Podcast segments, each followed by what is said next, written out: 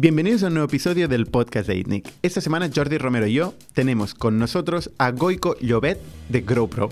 GrowPro es una plataforma que facilita a estudiantes internacionales que puedan trabajar o estudiar en el extranjero. Aparte de vender propiamente el curso, ayudan en un montón de servicios que le facilitan la vida al estudiante, incluyendo visado, eventos, etc. GrowPro ha sido un negocio que se ha autofinanciado, modo bootstrap, desde su inicio hasta el COVID, donde levantó más de un millón de euros con angels y otros inversores. Como muchas otras historias que nos cuentan aquí, vamos a conocer una historia de lucha entre founders que salen y abandonan el proyecto, CEOs que hay que reemplazar, y nos va a contar Goico con mucha transparencia cómo ha sido su historia hasta llegar a día de hoy, que dice que están en el mejor momento que nunca y que pretenden hacer más de 20 millones de euros este año en facturación. Y el podcast de esta semana es posible gracias a Zoom.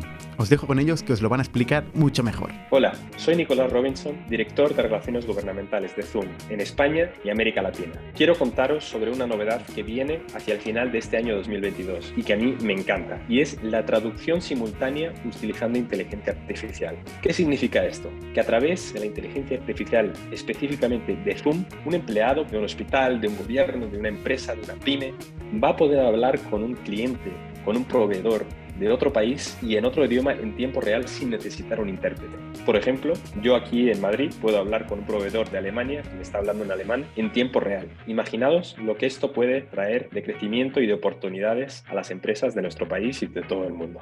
Muchas gracias Zoom y muchas gracias también a nuestro otro sponsor, Factorial, que es la plataforma de recursos humanos que simplifica la vida de los managers, de los empleados y de los responsables de recursos humanos, que automatiza desde la gestión del tiempo, la selección, el training, la performance, hasta la gestión de los gastos de la empresa de una forma súper fácil. Si os interesa saber más, haced una demo con uno de nuestros expertos en producto entrando en factorialhr.es. Y por último, agradeceros como siempre a todos vosotros, que nos dais feedback, que compartís el podcast en las redes sociales y que nos ayudáis a llegar a más gente, animar a más gente a emprender. Os recuerdo que todos los jueves estamos en calle Pujadas número 100 en Barcelona para reunirnos con emprendedores y ver proyectos que están empezando. Si todavía no estáis suscritos al canal de YouTube de ITNIC, os recomiendo que lo hagáis para estar informados de todo lo que publicamos. Y sin más, os dejo con Goico y el proyecto de GrowPro.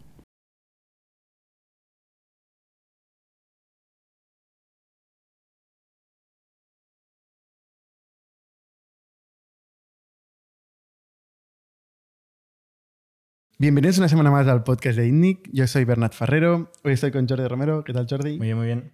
Y con Goico de GrowPro. ¿Qué tal, Goico? Encantado. ¿Cómo vais? Muy bien. Oye, cuéntanos, ¿qué es esto de GrowPro? GrowPro es una plataforma, una plataforma para vivir experiencias educativas en el extranjero. Es decir, se ponen en contacto con otros estudiantes y le ayudamos con todos los trámites para ir a estudiar y trabajar a Nueva Zelanda, Australia, Malta, Irlanda, Canadá y ahora recientemente hemos abierto au pairs en Estados Unidos. ¿Quién es el cliente? El cliente, bueno, pues suele ser gente, es como una especie de campana de Gauss. ¿eh? Tenemos chavales de 18 años que acaban de acabar el colegio, que esto se ve mucho en los países nórdicos del Cap Year, que cada vez son más en España. Luego la mayoría es gente que acaba la carrera y quiere mejorar el inglés, quiere salir un poco, trabajar y, y vivir una experiencia. Y luego tenemos gente que ha trabajado cuatro años o cinco en consultoras, en corporate, y dicen, me apetece hacer lo que no hice hace eh, cinco años. Y como dato curioso, piden todos excedencia y ni uno vuelve. O sea, ni uno. El 99% la, la excedencia que, que, toman no vuelve. Eso es porque al final les cambia mucho la vida. Es gente que se va de prácticas. No, eh, trabajan al final de camarero, de, o sea, hacen trabajos más no cualificados. Pero esto les permite, mientras estudian, poder mantenerse. O sea, la inversión inicial es fuerte para llegar hasta ahí. Pongamos el ejemplo de Australia. Tú llegas a Australia para estudiar seis meses de inglés, pero por las mañanas estudias inglés y por las tardes trabajas. Son países que la mayoría te permiten estudiar y trabajar a la vez. O sea, está enfocado en aprender lenguas. Sí, pero luego también, por ejemplo, tenemos cursos vocacionales de yoga, de business, de, de leadership, de entrepreneurs, hay de todo tipo cursos, porque yo al final tengo acuerdos con muchísimas escuelas que es como ganar dinero. O sea, es un modelo consumer, o sea, vais directamente al consumidor final, es quien paga, quien paga vosotros. Correcto. Y vosotros le encontráis la oportunidad, puede elegir entre un catálogo. Tenemos un catálogo, correcto, pero tenemos que tener acuerdo con esas instituciones. ¿Y por qué paga el usuario? Él paga por el curso. Yo al estudiante no le Curso. Eh, Sí, yo no le pago, yo, yo al estudiante no le cobro nada. Y hago un B2B con las escuelas y tú, el precio es el mismo si vas directamente a la escuela o si vas a través nuestro. Eso es lo bonito. El 98% de los estudiantes en Australia van a través de agencia por todos los servicios que les damos desde que se ponen en contacto con nosotros. ¿Y el curso es solo la formación? ¿Incluye la casa, el viaje? No, una cosa es el curso y luego nosotros les ayudamos con todo lo demás una vez llegan. Mira, la gran diferencia ¿Y de por eso les cobráis también? Eh, no, no, no. También Por- es por- comisión. Por el servicio, no. Y No.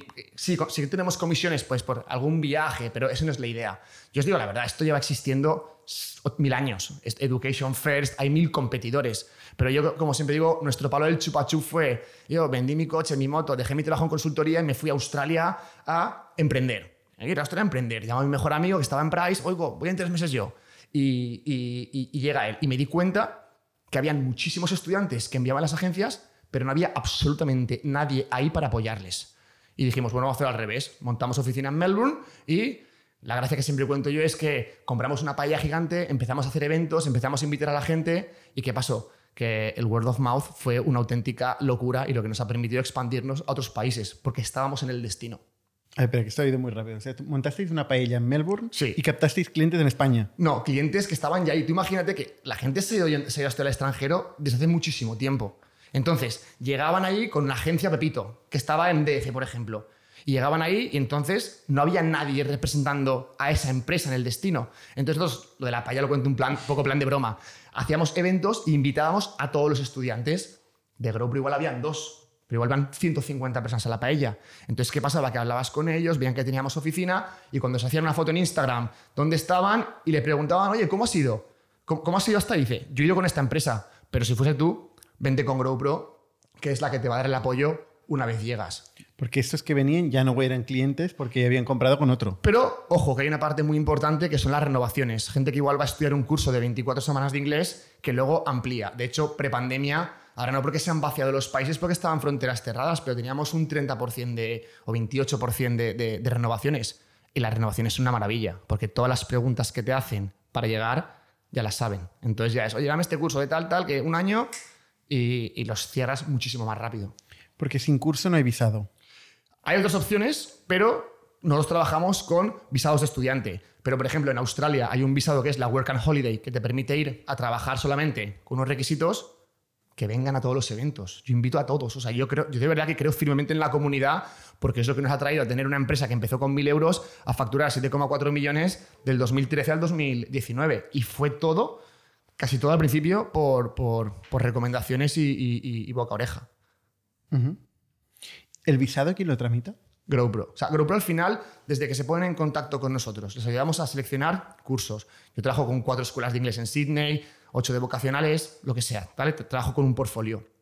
Elegimos, elegimos experiencia, les ayudamos con todos los trámites con la escuela, les ayudamos con el visado, les recibimos en destino con una welcome session, les hacemos eventos, workshops para encontrar trabajo y luego tenemos muchos partners para hacer un surf camp. Yo no monto el surf camp, pero yo me asocio con Mojo Surf y soy promoter y luego llevo todo el branding de GrowPro a esos eventos.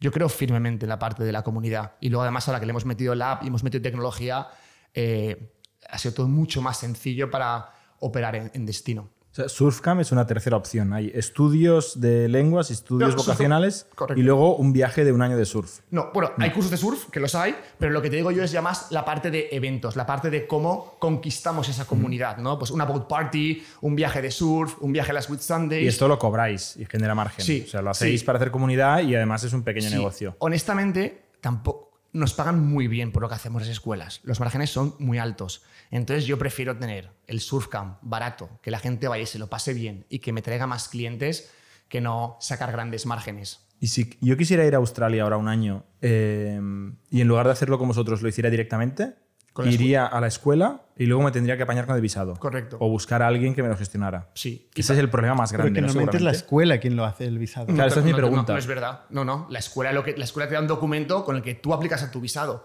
Por eso la mayoría de gente, el 90 y pico por cien, va con agencia, porque vas a pagar exactamente lo mismo. Para la escuela. Claro. Y te ayudan con el visado. Gratis, entre comillas. Claro, bueno, el, el, visado y más cosas. O sea, que luego tú para tienes que hacer toda la application form, luego te llega la carta de oferta, tienes que hacer los pagos internacionales, eh, luego tienes que llegar ahí y cuando llegas estás perdido. Tú llegas ahí y sabes que tienes welcome session el miércoles a las 7 pm en Toronto. Y llegas ahí, tienes una persona de GrowPro, que es, tenemos una persona de comunidad por cada ciudad en la que estamos, que te hace todos los trámites para trabajar, te explica las zonas, dónde vivir, qué hacer, qué no hacer, y les damos todo ese apoyo. Las escuelas no quieren B2C. Hay escuelas que les llega un cliente que les llama y dice, habla con GrowPro, y nos lo pasan. Prefieren hablar solamente con, con las agencias. Bueno, las escuelas son un negocio B2C. Están orientadas y tienen estructura para servir al, al estudiante. Pero su captación, por todo el proceso que implica para llegar al destino, prefieren el, el, el, el B2B. Ya, porque ya. está muy fragmentada internacionalmente. Eso es lo primero, porque además no es lo mismo el visado de un español para Australia que el visado de un colombiano para Australia y entonces ellos hablan con GrowPro y ya ellos meten en sus márgenes pues, el coste de la agencia. Pero si vas directo, es el, eso es lo bueno. ¿Qué porcentaje dan? De un. Oscar me va a matar. Va, me da igual. De un 25 a un 35% de comisión. No está mal. En el 80% de los cursos. Luego, Higher Education es menos, son tickets mucho mayores. ¿Qué es Higher Education? Es universidades. Vale. Que cada vez, con la entrada de Canadá, cada vez vendemos más Higher Education. Porque cada ¿Qué país, significa la entrada de Canadá que os habéis metido en Canadá Sí, en vosotros? Canadá ya llevamos ya tres años, pero desde que entramos en Canadá, desde hace un año, estamos apretando muchísimo. eh, pues tiene márgenes más grandes. Canadá como destino. Como destino, siempre como destino. ¿Qué, qué porcentaje queréis de, de mis clientes que, que, son españoles ahora? Diríais, de la gente. ¿Somos españoles? Que, que, yo no pregunto, perdón. no, eso, eso es lo que te iba a preguntar. O sea, tú tienes mercado de origen y mercado de destino. correcto. Mercado de origen, te iba a preguntar, ¿qué porcentaje de España? Eh, Empezaste en España. Sí, que al principio, en- cuando empezamos, era 97% de España. De España a Australia. Correcto, correcto. One to one. Ahora es, todos los países tienen más o menos, Australia el que más, luego Canadá, pero no hay grandes diferencias, y el 80% de mis clientes son latinoamericanos. O sea, los estudiantes son latinoamericanos Sí. que van al mundo. Correcto, que A van donde sea. A, a nuestros destinos, ¿no? ¿Cuáles son? Eh, Nueva Zelanda, Australia, Irlanda, Malta, Canadá y Estados O Unidos. sea, y- y, eh, eh, anglo- angloparlantes. Claro. Y Y, cada está. perfil, porque por ejemplo, para el colombiano ir a Malta es muy fácil por visados. Para Canadá lo tiene más complicado. Yeah. Cambia, cambia mucho eso. O sea, básicamente es aprende inglés. Aprende inglés y no solo inglés. Luego mucha gente ¿Pero nos qué porcentaje del yoga? 60%, eh, 60% inglés, 40% los llamamos vocacionales. Yo, por ejemplo, soy ingeniero informático, yo fui con visado de estudiante a Australia. La primera vez que fui en, 2000, en 2012. ¿Y qué estudiaste? Eh, yo ahí hice un curso de management, que yo luego sí, ¿Pero lo hiciste por el visado o lo hiciste porque querías aprender management? por el visado. Claro. Lo hice por el visado. Claro. Pero si yo... O sea, yo- tu vocación era ir a Australia. y emprender, y os lo he dicho, yo quería, que- quería emprender, pero yo quería estudiar algo que si luego volvía a España podía vender mucho más de que soy un informático con skills en management, yo ya luego les venderé la escuela como se tenga que vender. Pero Oye, pa- paréntesis Australia. ¿Qué, qué, qué os dan ahí? ¿Por qué la gente va y de, de golpe un día se despierta y dice, me voy a Australia? hombre, Uno, es un fenómeno. O sea, Sí. pasa. Tengo gente a mi alrededor constantemente. me Cada vez tenemos ¿Quieres más. No, no, no, no, no, por favor. no, no, me Por faltaría. favor. No, no, gente de nuestro alrededor que un día se levanta y dice, me voy a Australia. Hay gente que tiene el sueño de pequeños que- y luego ¿qué pasa? Que los early adopters, cuando llegué, no había tanto español en Australia. Pero ¿qué pasó? Que los que fueron, oye, estudio, gano pasta, en muchos casos ahorran dinero, se vuelven y, y son un altavoz. Sí, y, y lo O sea, es un país donde... llamada. lo- Efecto llamada, Es un, 100%. es un sitio donde hay muchas cosas a hacer con la naturaleza, lo pasas bien, Correcto. te gusta el surf, lo Todo te mata. grande. Sí. Hay muchos peligros, pues, muchas cosas que te pueden matar. Ah, Es verdad. El- dato, yo he estado en la playa y me han tocado cinco alarmas de tiburón, ¿eh? Estás en el agua y de repente... ¿sabes? Y te- alarma de tiburón. Y nada. Son cinco más que yo. A mí me han tocado cero alarmas de tiburón. y, y- y sales. Pero y no solo Australia, ¿eh? te digo, Canadá, en Nueva Zelanda, por ejemplo, la gente que quiere un, un ritmo más tranquilo y quiere paisajes brutales, el que va a Malta pues es más barato y es más fiesta, está en Europa. Y y el, el perk ahí en Australia es que haces hamburguesas y cobras más que aquí, casi con un trabajo cualificado. cobras una pasta. Y hace buen tiempo. Y hace buen tiempo en Melbourne, ahí, ahí. Tienes eh, Sydney bien, Gold Coast buenísimo, por ejemplo. Y luego estás un año, pues puedes estar solo un año. No, puedes estar el tiempo que dure tu visado. Si tú haces un curso de seis meses de inglés, puedes estar ocho. Si haces un curso de dos años, hay gente que te renueva con tres años de vocacional. Y tiene que ir un Y día a luego la a dices que no vuelven a la excedencia, ¿es por- porque se quedan en Australia? No, quedarse es complicado. Pero, por ejemplo, por contra, en Canadá, si quieres migrar de forma permanente, Canadá te lo permite. Lo bueno que tenemos es que hay un portfolio que según las necesidades del, del estudiante, ya sean económicas, ya sean porque se quieren quedar o porque van por familia, podemos adaptarlo. Y esto de ser monodestino a durante la pandemia abrir Irlanda, Malta, potenciar Canadá, eh, ha cambiado mucho. Dato, por ejemplo, en Nueva Zelanda somos la agencia latina que más gente envía a, a Nueva Zelanda. Es un mercado más pequeño, pero somos la agencia latina que más gente manda. Hay muy poca gente, menos de 10 millones de personas. Eh, en Nueva Zelanda, 4,5 si no me equivoco. Es muy poco. Es pequeño, y es enorme el espacio. enorme. Bueno, y Australia ni te cuento. Proporcionalmente será más grande Australia, ¿eh? ¿Y ¿Tú sabes el porcentaje de gente que emigra a través de GrowPro? Que se queda al final. Mira, pues no voy a decir los números porque me los inventaría, pero en Australia. A ojo. Pocos, muy pocos. En Porque es muy difícil. Sí, muy difícil. En Malta se pueden quedar más tiempo con un permiso de residencia, lo hace más fácil. Y Canadá, si es- estudias lo que toca, pues es mucho mayor. De hecho, el latino quiere emigrar mucho más que el español. El español normalmente quiere volver. El latino se queda. El latino se quiere quedar. O sea, en realidad usan GrowPro como plataforma para, ahí, eventualmente. llego ahí y tal, y luego, bueno, ¿qué, qué tengo que hacer para quedarme? Pues Correcto. tienes la skill visa, tienes no sé Pero ya qué. no hacéis esto vosotros, ¿eh? No, yo tengo ya partners a los que redirecciono, que tengo de confianza, que ya conozco, y les redirecciono estudiantes. Y ahí cobro algo, pero lo mismo. Ahora mismo no nos hemos focalizado en ganar dinero con esos servicios secundarios, sino poner foco, que ha sido uno de los grandes problemas de Groupon en el pasado, en lo que hacemos ahora, hacerlo bien. Oye, los economics, eh, has hablado de que tenéis un 25, entre 25 y 35% de margen Sí. en cursos normales en higher education no has dicho un número. Un- eh, es un, un 10, 15. O sea, menos, ¿eh? sí, es menos. Pero el ticket Para es una más alto. universidad paga menos. Eh, sí, paga menos, pero el ticket Es de más una- inelástica, digamos. 20 la- 25 mil dólares un año en Canadá, 30 mil dólares, son 20 mil euros. Pero esos normalmente son los que te permiten luego la postgraduate visa. Eso es lo que te voy a preguntar. tiempo. O sea, ¿cuál es el ticket medio?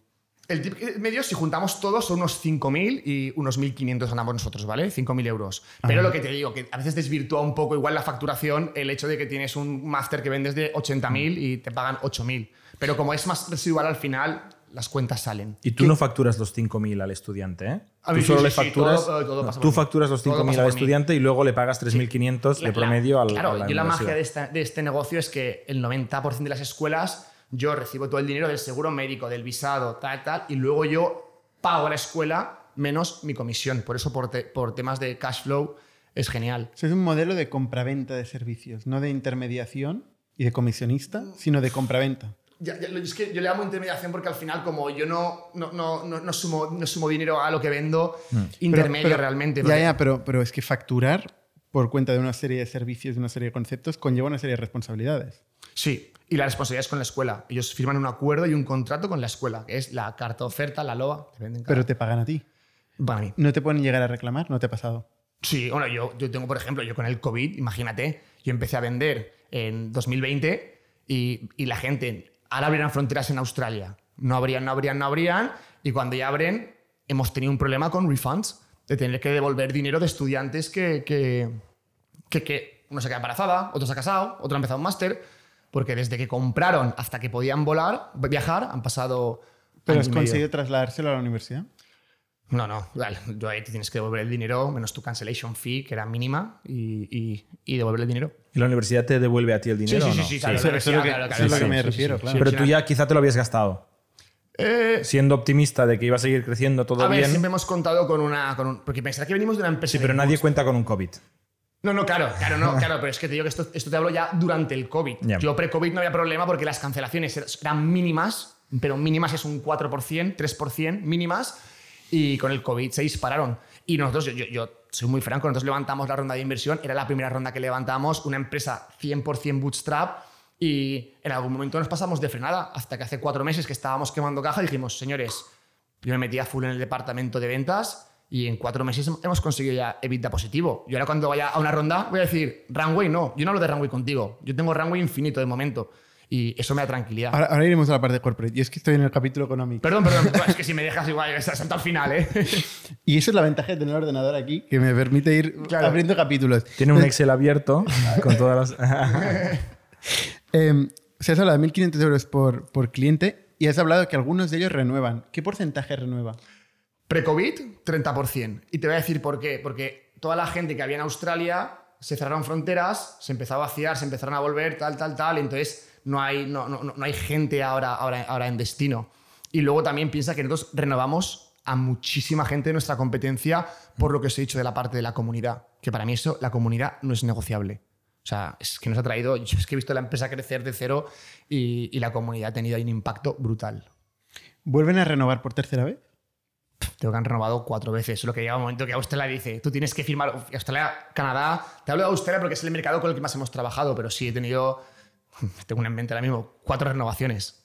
Pero, ¿Y tenéis calculada la media? La media de vida de un cliente. O la media de valor generada por cliente. Mira, Porque has dicho 1.500, Sí. pero si añades un 30% igual son eh, 2.000. Sí, exactamente por cliente, no te sé decir el dato ahora mismo, la verdad.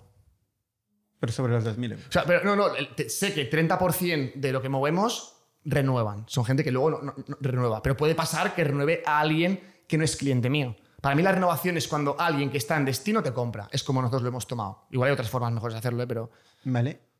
Em, luego, ¿cómo captáis ese cliente? Si Va. vamos al go-to-market, ¿cómo conseguís volumen en ese eh, espacio? ma- eh, marketing, hagas. O sea, generación de contenido y luego, obviamente, eh, PPC.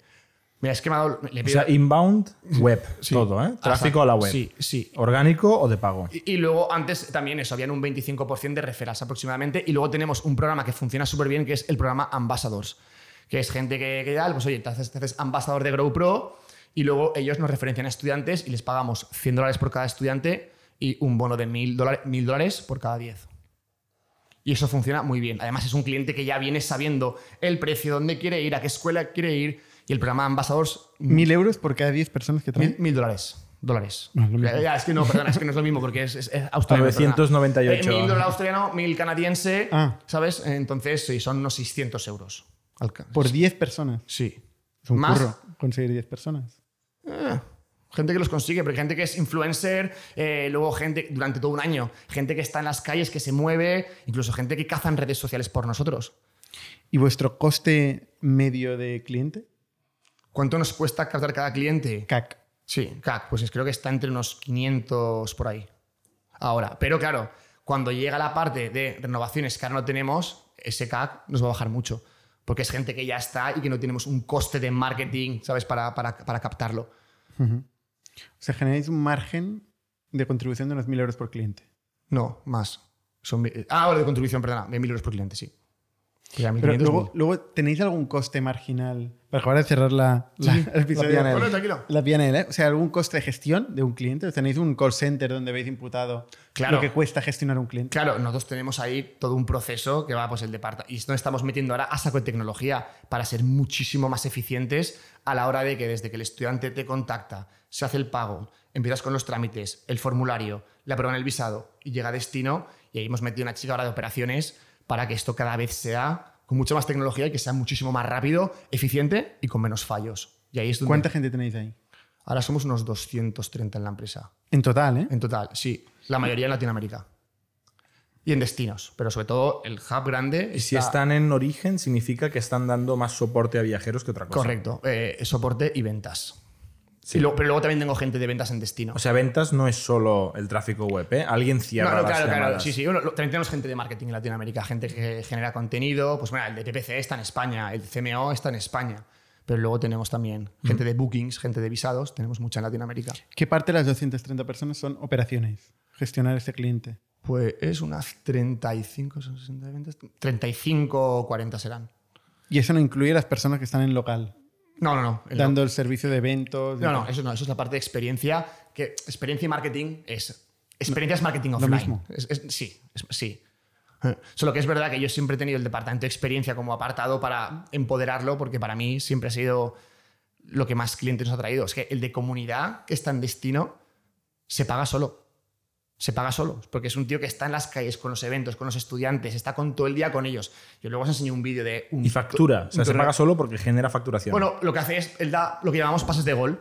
Entonces, oye, que quiero renovar. Y él se lo pasa al vendedor. Tú imagínate, Vale. en la oficina de Sydney tengo una persona de comunidad full time y luego tengo, ahora tengo cuatro vendedores. Entonces, este va a un evento, habla con los estudiantes, ay, pues quiero renovar. Perfecto, te pongo en contacto con Trini, te pongo en contacto con eh, Ludmila. Cuatro vendedores en local, en el mercado de destino. Sí. Porque luego, Para renovaciones. para renovaciones y luego también venden eh, offshore. Porque claro, tú imagínate que tú me llamas a mí, yo estoy en Sydney, tú quieres ir a Sydney y hago una call contigo, es muy aspiracional. O sea, esta persona me está vendiendo un servicio que está utilizando. Vende más normalmente la gente en destino que la gente en origen. Es más barato un background de Zoom. ¿eh? Pero, bueno, sí, ya, pero ya me tocaría mentir y no, no, no, no es el plan, pero sí. Un canguro por ahí atrás, ¿no? vale. ¿Y qué parte de tu equipo es desarrollo? Tenemos eh, en IT, ¿vale? Sí. Juegan 17 personas de, de IT, de las cuales desarrolladores, el número exacto no lo sé. Es curioso que tú seas ingeniero informático y le llames IT al equipo de, Eh, sí. de tecnología. A ver, yo, era yo la informática hace 12 años que dije, no es lo mío, ¿sabes? Trabajé, y trabajé, eso sé que trabajé 5 años en una consultora de Business Intelligence y todo, pero ya una vez me metí con GrowPro, la parte de desarrollo de negocio, cliente, crecimiento, a mí eso es lo que me pone. O Entonces, sea, ahí cuando te fuiste a Australia no volviste a programar nunca más. en mi vida. Ah, mira, hice un proyecto, hice un proyecto como freelance que me puse en típico anuncio clasificado ahí de hola, hoy hago de, y, y me llamaron de una constructora, bueno, me estaban pagando, hice un proyecto que me pagaron 12.000 euros en un mes. Yo cuando pasaba las facturas ni me lo creía que me lo iban a pagar. Imaginaros. Y eso fue ya, y ahí fue ya cuando ya cobré, me dijeron, no, a un proyecto. Y dije, ya se acabó. Me centro full, porque yo cuando llegué a Australia empecé fregando platos, vendí sangrías, vendí paellas, di clases de español. Empecé en el barro, la gente era de, ah, ¿cuánto viajas? Qué bien te lo pasas. Pero los inicios fueron duros, duros, duros, muy duros. Yo llegué un martes y el jueves estaba en un catering, otro día estaba fregando platos, otro día estaba vendiendo sangrías, otro día vendiendo paellas. Yo pues si hacías facturas de 12.000 euros. Bueno, eso fue un mes, claro, te he dicho, y fue cuando de repente ya ¿Y gané no buscaste más de eso? Pues sinceramente no, porque dije, ¿qué problema hay con esto? A mí me hicieron una oferta para trabajar de informático, porque yo fui en 2012 que la parte del, yo decía Business Intelligence para IBM, para Cognos, súper de nicho. Me hicieron una oferta de trabajo muy buena que, que- que- dije que no, porque aparte justo llegaba Pablo, que era mi socio, y, y dije que no, porque yo no, me, yo no vendí todo y cambié mi vida para volver a hacer lo que estaba haciendo antes. Entonces, eh, no mordí esa manzana envenenada. No, pregunta, has dicho que empezasteis bootstrapped, Hasta 2019. que significa que erais rentables, ¿no? que ganabais Desde el día dinero. uno. Luego levantasteis una ronda y empezasteis a perder dinero. Sí. Y ahora hace unos meses habéis vuelto a ganar dinero. Correcto. ¿Por qué? ¿Qué hicisteis que pasasteis a perder dinero? ¿Dónde iba el dinero? Bueno, pues todo lo que ha O sido... sea, ¿Era más K, que era más desarrollo? ¿Eran sobre todo- tonterías? sobre todo desarrollo. Si luego pasamos a la parte de tecnología, os cuento todo lo que estamos haciendo en tecnología. Pero no, no. Ha sido de decir, oye, eh, levantamos pasta, hay COVID, pero ahora todo el mundo durante el COVID está agachando la cabeza. Nosotros vamos a hacer los desarrollos. Luego la plataforma de B2B, que está siendo una apuesta muy fuerte, abrir nuevos destinos y utilizamos todo ese dinero para, para, para crecimiento. Lo bueno que tiene GrowPro es que es una empresa muy agradecida, porque con cada cliente el margen es tan alto que a poco que le des de comer y te devuelva, eh, en- entra dinero en la empresa. A nivel de cash flow. Sí, de claro. working capital. Claro. Y, claro, y, y los tickets. sí, igual me va a matar Oscar, pero me da igual. Eh, nosotros en, no sé si fue abril, estaba mirando antes abril, sí, creo que abril. Estábamos perdiendo 130.000 euros al mes. Y de abril a ahora, este mes que hemos facturado, hemos generado 30.000 dólares, euros. ¿Y, y por qué perdíais? Bueno, porque teníamos, por ejemplo, la inversión en tecnología, sabéis lo, eh, lo cara que es, teníamos un equipo de ventas que igual no estaba tan motivado, teníamos un tema, hemos cometido errores, porque claro, tú cuando de repente te entra caja para, oye, hay que crecer, hay que crecer, fue algo Va- nuevo para va- nosotros. vamos a la historia. O sea, cu- cuéntanos desde el principio, ¿no? Tú, tú te vas a Australia, Sí. ¿tienes, ¿todavía no tienes co-founder o sí? Sí, pero yo llego antes. Yo digo, oye, llama a Pablo, oye, Pablo, que yo me voy a ir a Australia, que estoy hasta las narices de trabajar en consultoría. ¿Quién era Pablo? Pablo Gil es mi mejor amigo de toda la infancia. Vale. Que ahora, mont- ahora ya no está en la empresa, que ha montado su otra startup, Prop Hero, un poco de publicidad. Y, y- y entonces llegamos ahí con la idea de emprender. Primero quisimos montar el paddle. No funcionó. ¿Qué significa montar el pádel? Montar el pádel, llevar pistas de pádel ahí y empezar con el pádel No en había Australia. pádel en Australia. No, no había pádel en Australia. Luego montamos un negocio de importación de, de paellas gourmet y nos confiscaron toda la comida en aduanas. Eso fue, que me llamó una tía, too much meat. Más de un 5% de carne. Toma nota por si quieres algún día llevar comida a Australia. Más de un 5% no entran a Australia. No entra en Australia, no entra en Australia. O sea, puedes hacer un arroz que sea 96% arroz, luego quitas el arroz y ya lo Bueno, puedes. Lo mío lleva más de un 5% de carne y no pasó. Y perdimos, perdimos mil dólares, que me acuerdo perfectamente, australianos, de, por ese envío de las muestras.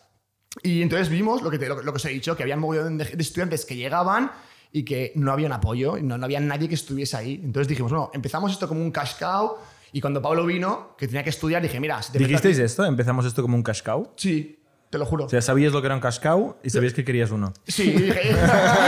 ¿Quién no quiere un Porque cascado? aparte, cada, cada- hombre, tú piensas que cada vez que metías a un estudiante eran horas. Yo todo lo medía en horas fregando platos, horas trabajando para el Claro. cabrón de Mr. Paella, que era un explotador. ¿sabes? ¿Quién Claro. es Mr. Paella? Mr. Paella era un tío que hacía paellas ahí, que nos, nos llevaba fritos, nos pagaba una mierda en casa. Yo, yo he estado cinco horas en un market haciendo así y poniendo vasos, vasos de hielos, vasos, cinco horas. Y cuando te castigaban te ponían con el chorrito, me hacían estar de, de- de ahí agachado poniendo el chorrito de la sangría. Y dijiste cascao. Y entonces dijimos, a ver esto cómo va. Y luego salimos en el programa de Ana Rosa Quintana, que nos sacaron porque dos, yo, yo mandé un mail al país, perdón, yo mandé un mail al país en plan, cagando, oye, pues somos dos españoles que nos hemos ido de aquí porque no sé cuánto la situación, tal, tal, tal. Y los cabrones me publicaron el, el- el- nos- me publicaron el mail igual. Como lo mandé yo el email, me lo, pu- me lo publicaron.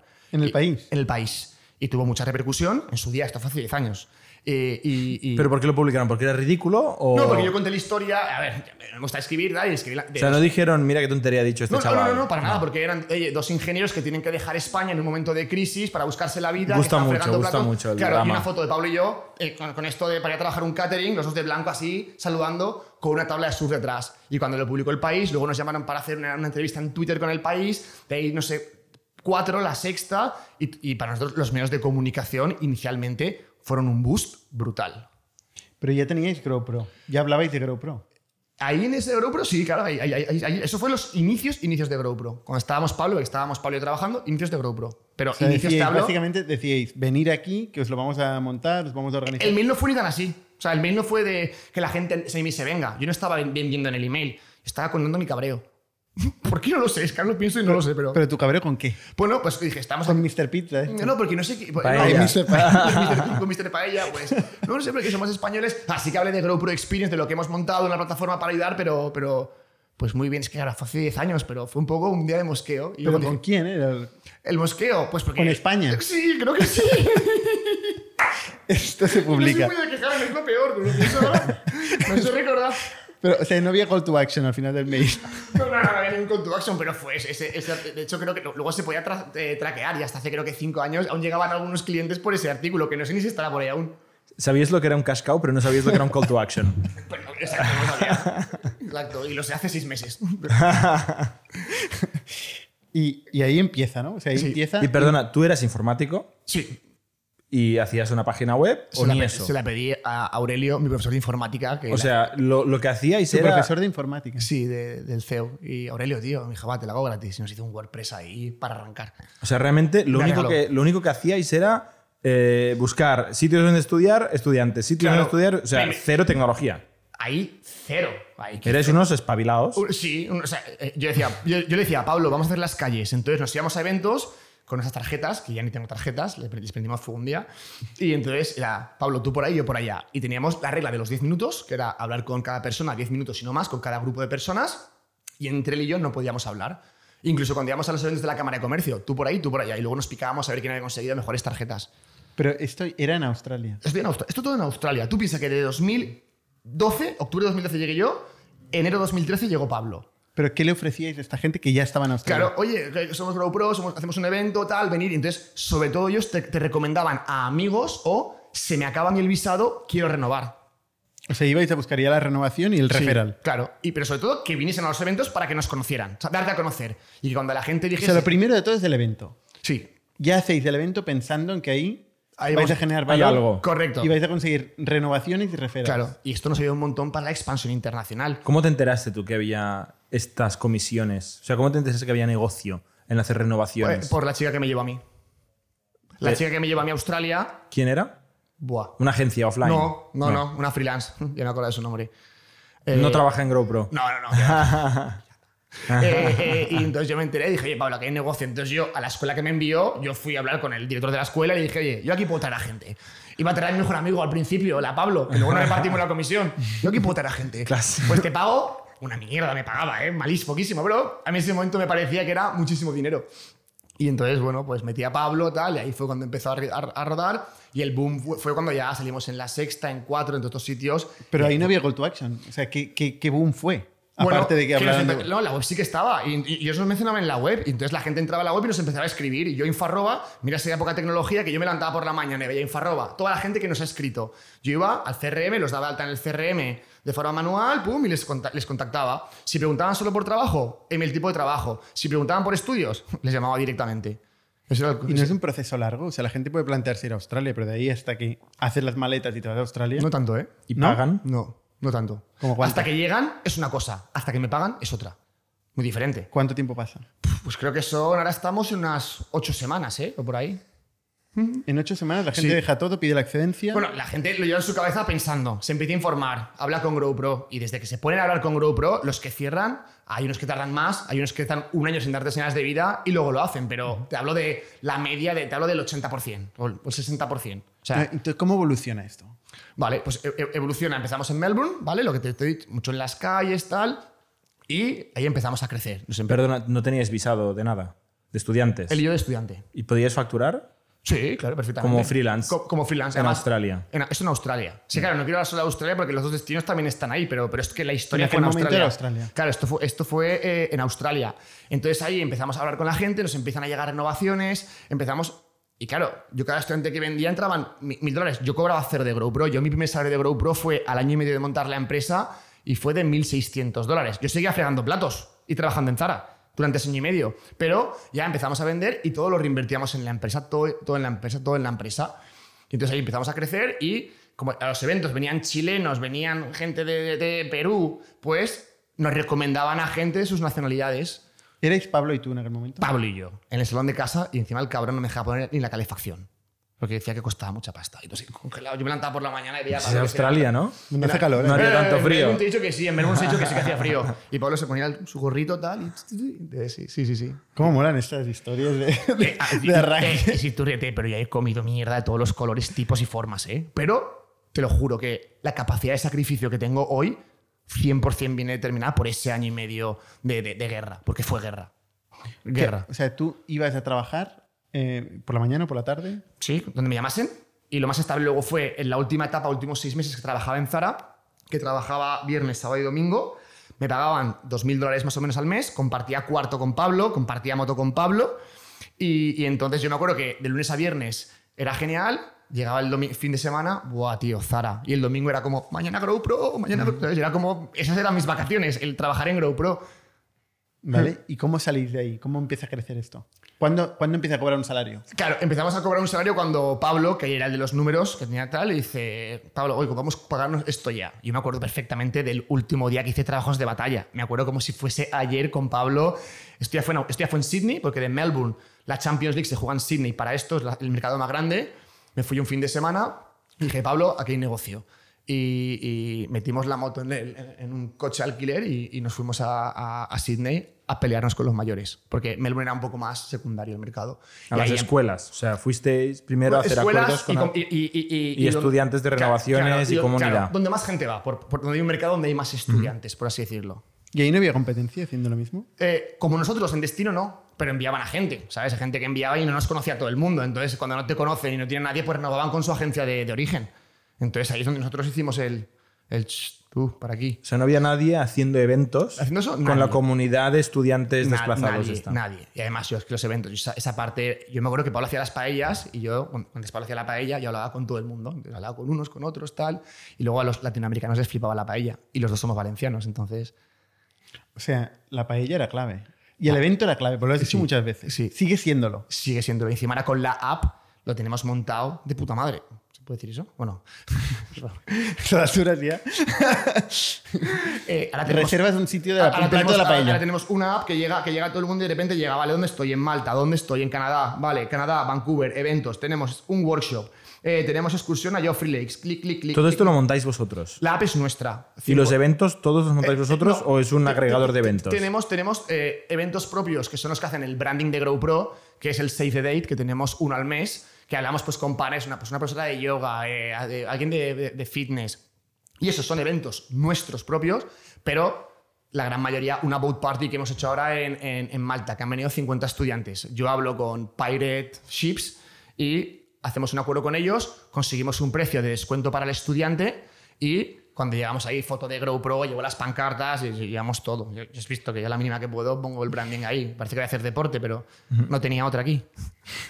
Oye, ¿cómo crece esto después de, de este primer año? O sea, ¿cómo, Mm. de 2013 Hubo un boom que flipas. hasta 2020, ¿qué pasa? Hasta 2019 19, ¿qué pasa? Eh, pues se empieza a montar un hype de GrowPro, GrowPro, lo que te decía, medios de comunicación, hay una empresa nueva en la ciudad que hace eventos cool, que hacemos un partnership con Uber y cuando llegabas ponías GrowPro y decía, Uber te invita como estudiante de GrowPro a tu primer viaje. Branding a saco, referrals a saco, sí, te lo juro, si, si buscase lo que gastábamos ahí en PPC, si digo 2.000 euros igual es, es mucho. Pero ya gastabais en PPC. Creo que sí. O sea, ahí no te sé decir, no, no sé decir 100% en ese punto o no, pero, ¿Y pero ¿Y quién lo facturabais año a año, estos primeros años? Pues es que me, me acuerdo sobre todo por el número de estudiantes, que me que hace han pasado 10 años, pero en ese primer año fueron 80, luego 160, 320, 600, hasta llegar a los 2500 en 2019, 2500, 2600. Que ahí es donde ya empezó la parte de, de- de- de B2B.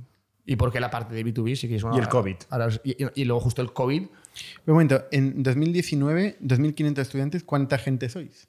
Hasta entonces rentable, ¿eh? Sí, sí. Ahí en, dos- en 2019, 90 personas igual. Somos muchos más ahora en proporción, pero claro, quita el equipo de tecnología y el equipo de marketing que tenemos ahora versus lo que teníamos ahí. Pues igual éramos 80 personas.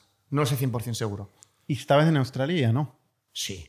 ¿Seguías en Australia? Bueno, pues que yo que en Australia, como hago testimonial, porque estaba en Australia, de repente me iba a Canadá, luego volví a España. Yo, yo, yo a veces me levanto por la mañana y literal no sé dónde estoy. De hecho, tienes la maleta aquí. Pero me siento que la malta, pues, por lo que pueda pasar.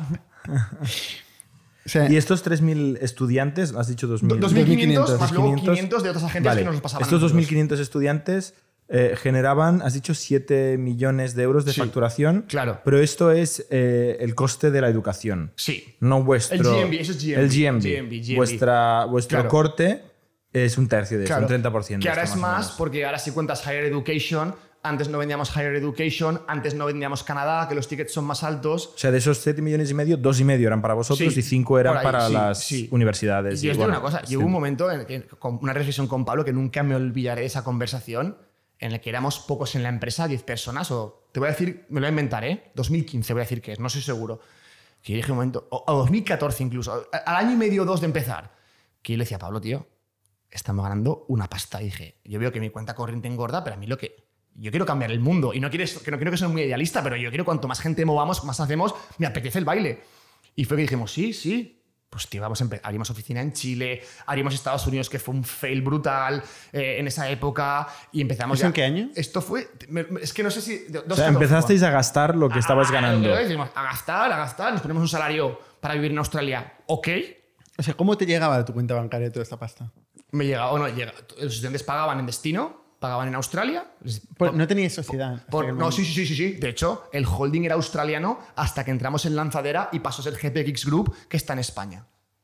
Vale. ¿Vale? Entonces. O sea, el- entraba en la cuenta bancaria del- de, la Australia. empresa. De la empresa, de dinero, no en tu cuenta bancaria. Claro, pero yo luego, yo luego le, le emitía una factura a GoPro y GoPro me pagaba a mí. Vale. Claro. O sea, O claro. sea, hasta cierto punto repartís la pasta. claro. Sí, el sí. beneficio. Eh, hacemos reparto de dividendos, Pablo y yo. Y hay un momento donde esto te preocupa. Sí. ¿Qué digo? Es Que no a es ver, habitual. A ver, es ver, tío, te soy sincero, a mí el driver del dinero igual es un problema, ¿eh? No es, a mí no es la, la motivación de ver cuánto tengo en la caja. A mí ver que de repente voy a un evento de Grow Pro en, en Milk Beach, hay 500 personas disfrazadas, pasándoselo genial, a mí eso me motiva. A mí eso es lo que me- de verdad me, me- me dice. Claro "Qué que guapo". tú eres, tú eres el de los eventos. Eh, claro, no.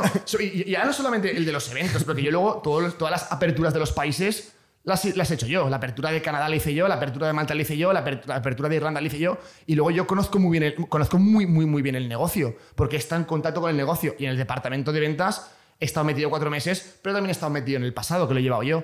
Así que todo lo que sea desarrollo de negocio es la parte que... que- ¿Cómo que- repartíais, Pablo, y tú las responsabilidades? Pablo Él era el de los números, ya lo has dicho un par Pablo era el número más operaciones y que y yo era más de eso, hacia dónde vamos, dónde, abrimos, dónde- dónde- qué negocios abrimos y, y toda la parte de Pero captar estudiantes y el marketing digital. captar y vendía yo hasta. Sí, es lo que hubo Y captar momento- universidades y negociar con universidades. Pablo, porque Pablo. Pablo era que- el que les. O sea, tú eres más eh, demand y Sí. Pablo más Y- supply. Y, Pablo es un negociador que yo a veces cuando tenía que negociar algo con él me lo apuntaba todo. Lo conozco desde que nací, ¿sabes? Entonces llegaba Pablo, "No, esto iba con reuniones preparadas con él.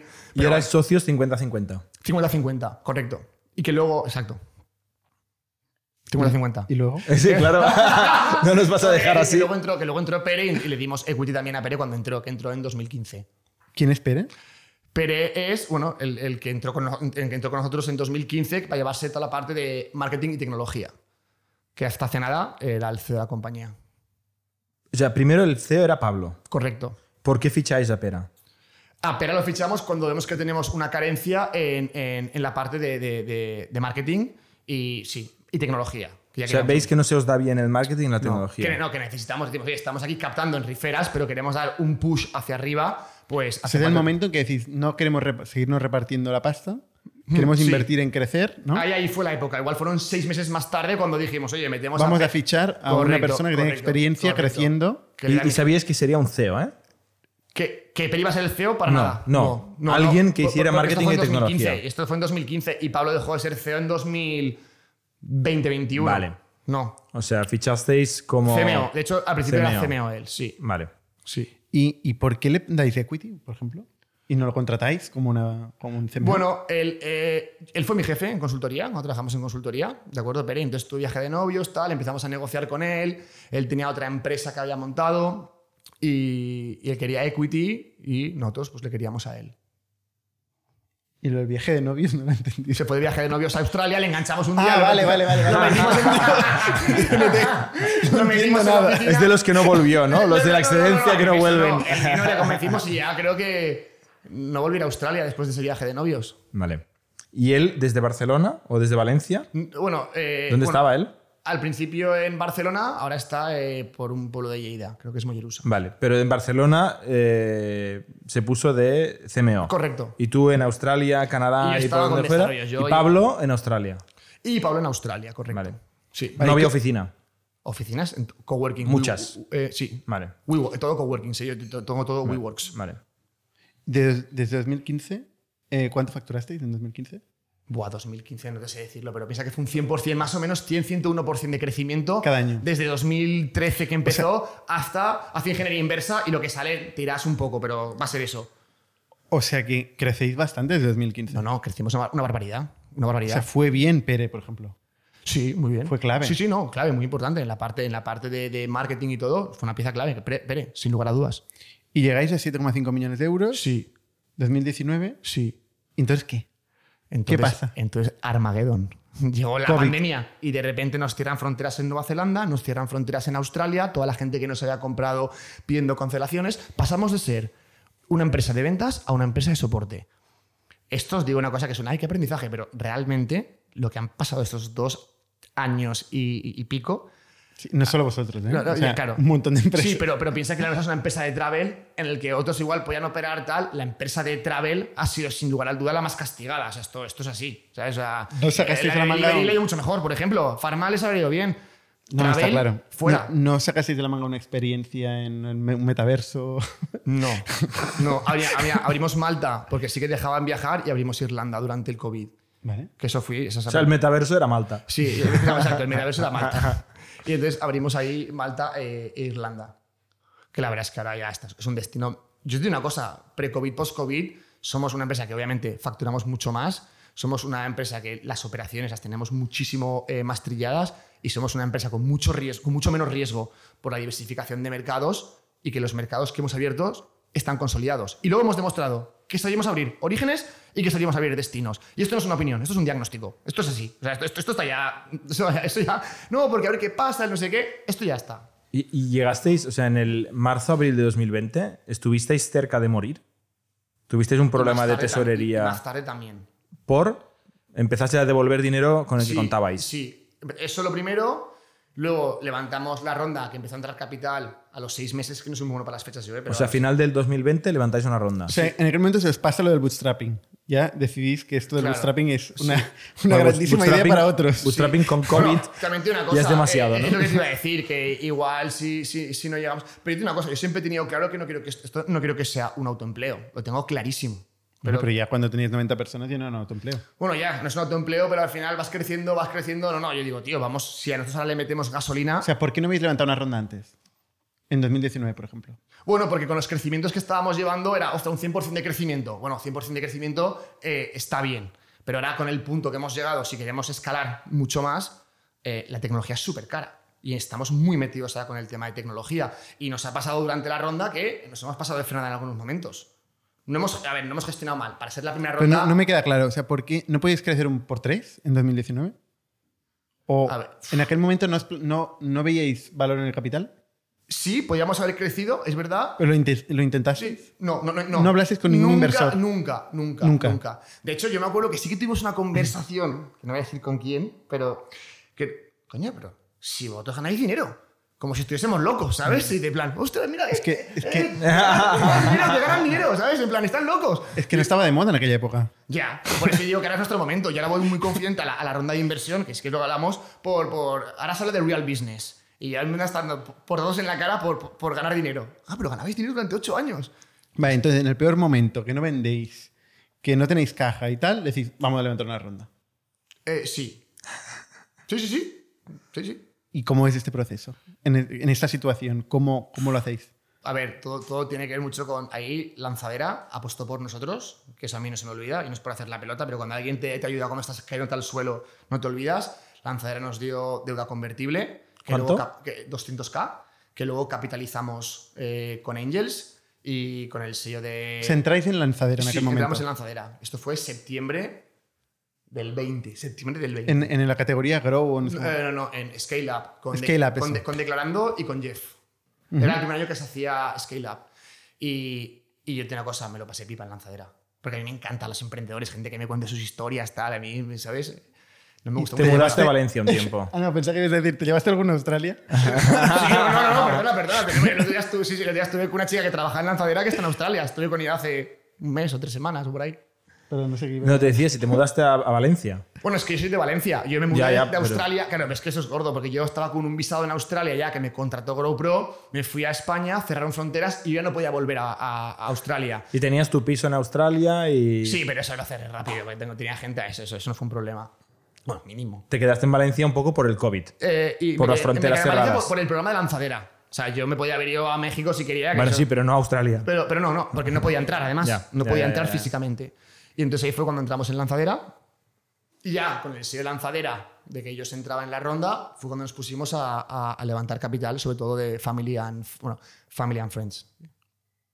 ¿Qué family and friends? ¿De dónde Bueno, pues, pues, por ejemplo, Puerta Fría. El tema es que no, no sé por qué no Pues no son ni family ni friends, es puerta fría. Bueno, Puerta Fría no, Con la familia se entiendo, nace. Bueno, ¿cómo se dice? Vale, para que se entienda, vale, pero desconocidos a Puerta Fría. Espera, espera. Desconocidos a Puerta Fría por LinkedIn. Vale, sí. No, pero luego por contactos, por amigos, luego gente que. O sea, Business. Angels. Business Angels. Sí, pero sí. eh, eh, ¿Es Íñigo Juantegui un business angel? Supongo, ¿no? Sí. Sí, claro, es la invirtió- definición de... Ya, pero bueno, pero sí. sí, Invirtió en ti y no era ni sí, familia eh, ni amigo. Y luego también algún familiar también metió pasta. Vale. También eh, amigos también metieron pasta, ¿sabes? Pero sí fue todo muy idea andar por casa. Y, y luego aparte. Tickets pequeños, o sea, mucho Sí. inversor con, Sí, con menos, poco pasta. menos un, menos un business angel mexicano que metió pasta eh, y lanzadera, que fueron los tickets más grandes, que fueron casi 400k o por ahí. O sea, lanzadero 200 y el mexicano por ahí, 200. por ahí, sí, sí. Y, y, y gente como Juan Tegui, o sea, gente que Sí. son emprendedores y tienen experiencia montando sus propios negocios. Sí, En- ¿Tuviste más? Sí. eh, Artacho, luego también eh, los de estos, los, eh, Artacho, Miturel, luego metí también Borja García Fuster, que es CEO de, ahora es el CEO de All Iron Sport, los de Erasmusu, eh, los pájaros de Erasmusu, que nos han, nos han ayudado un montón, pero un montón.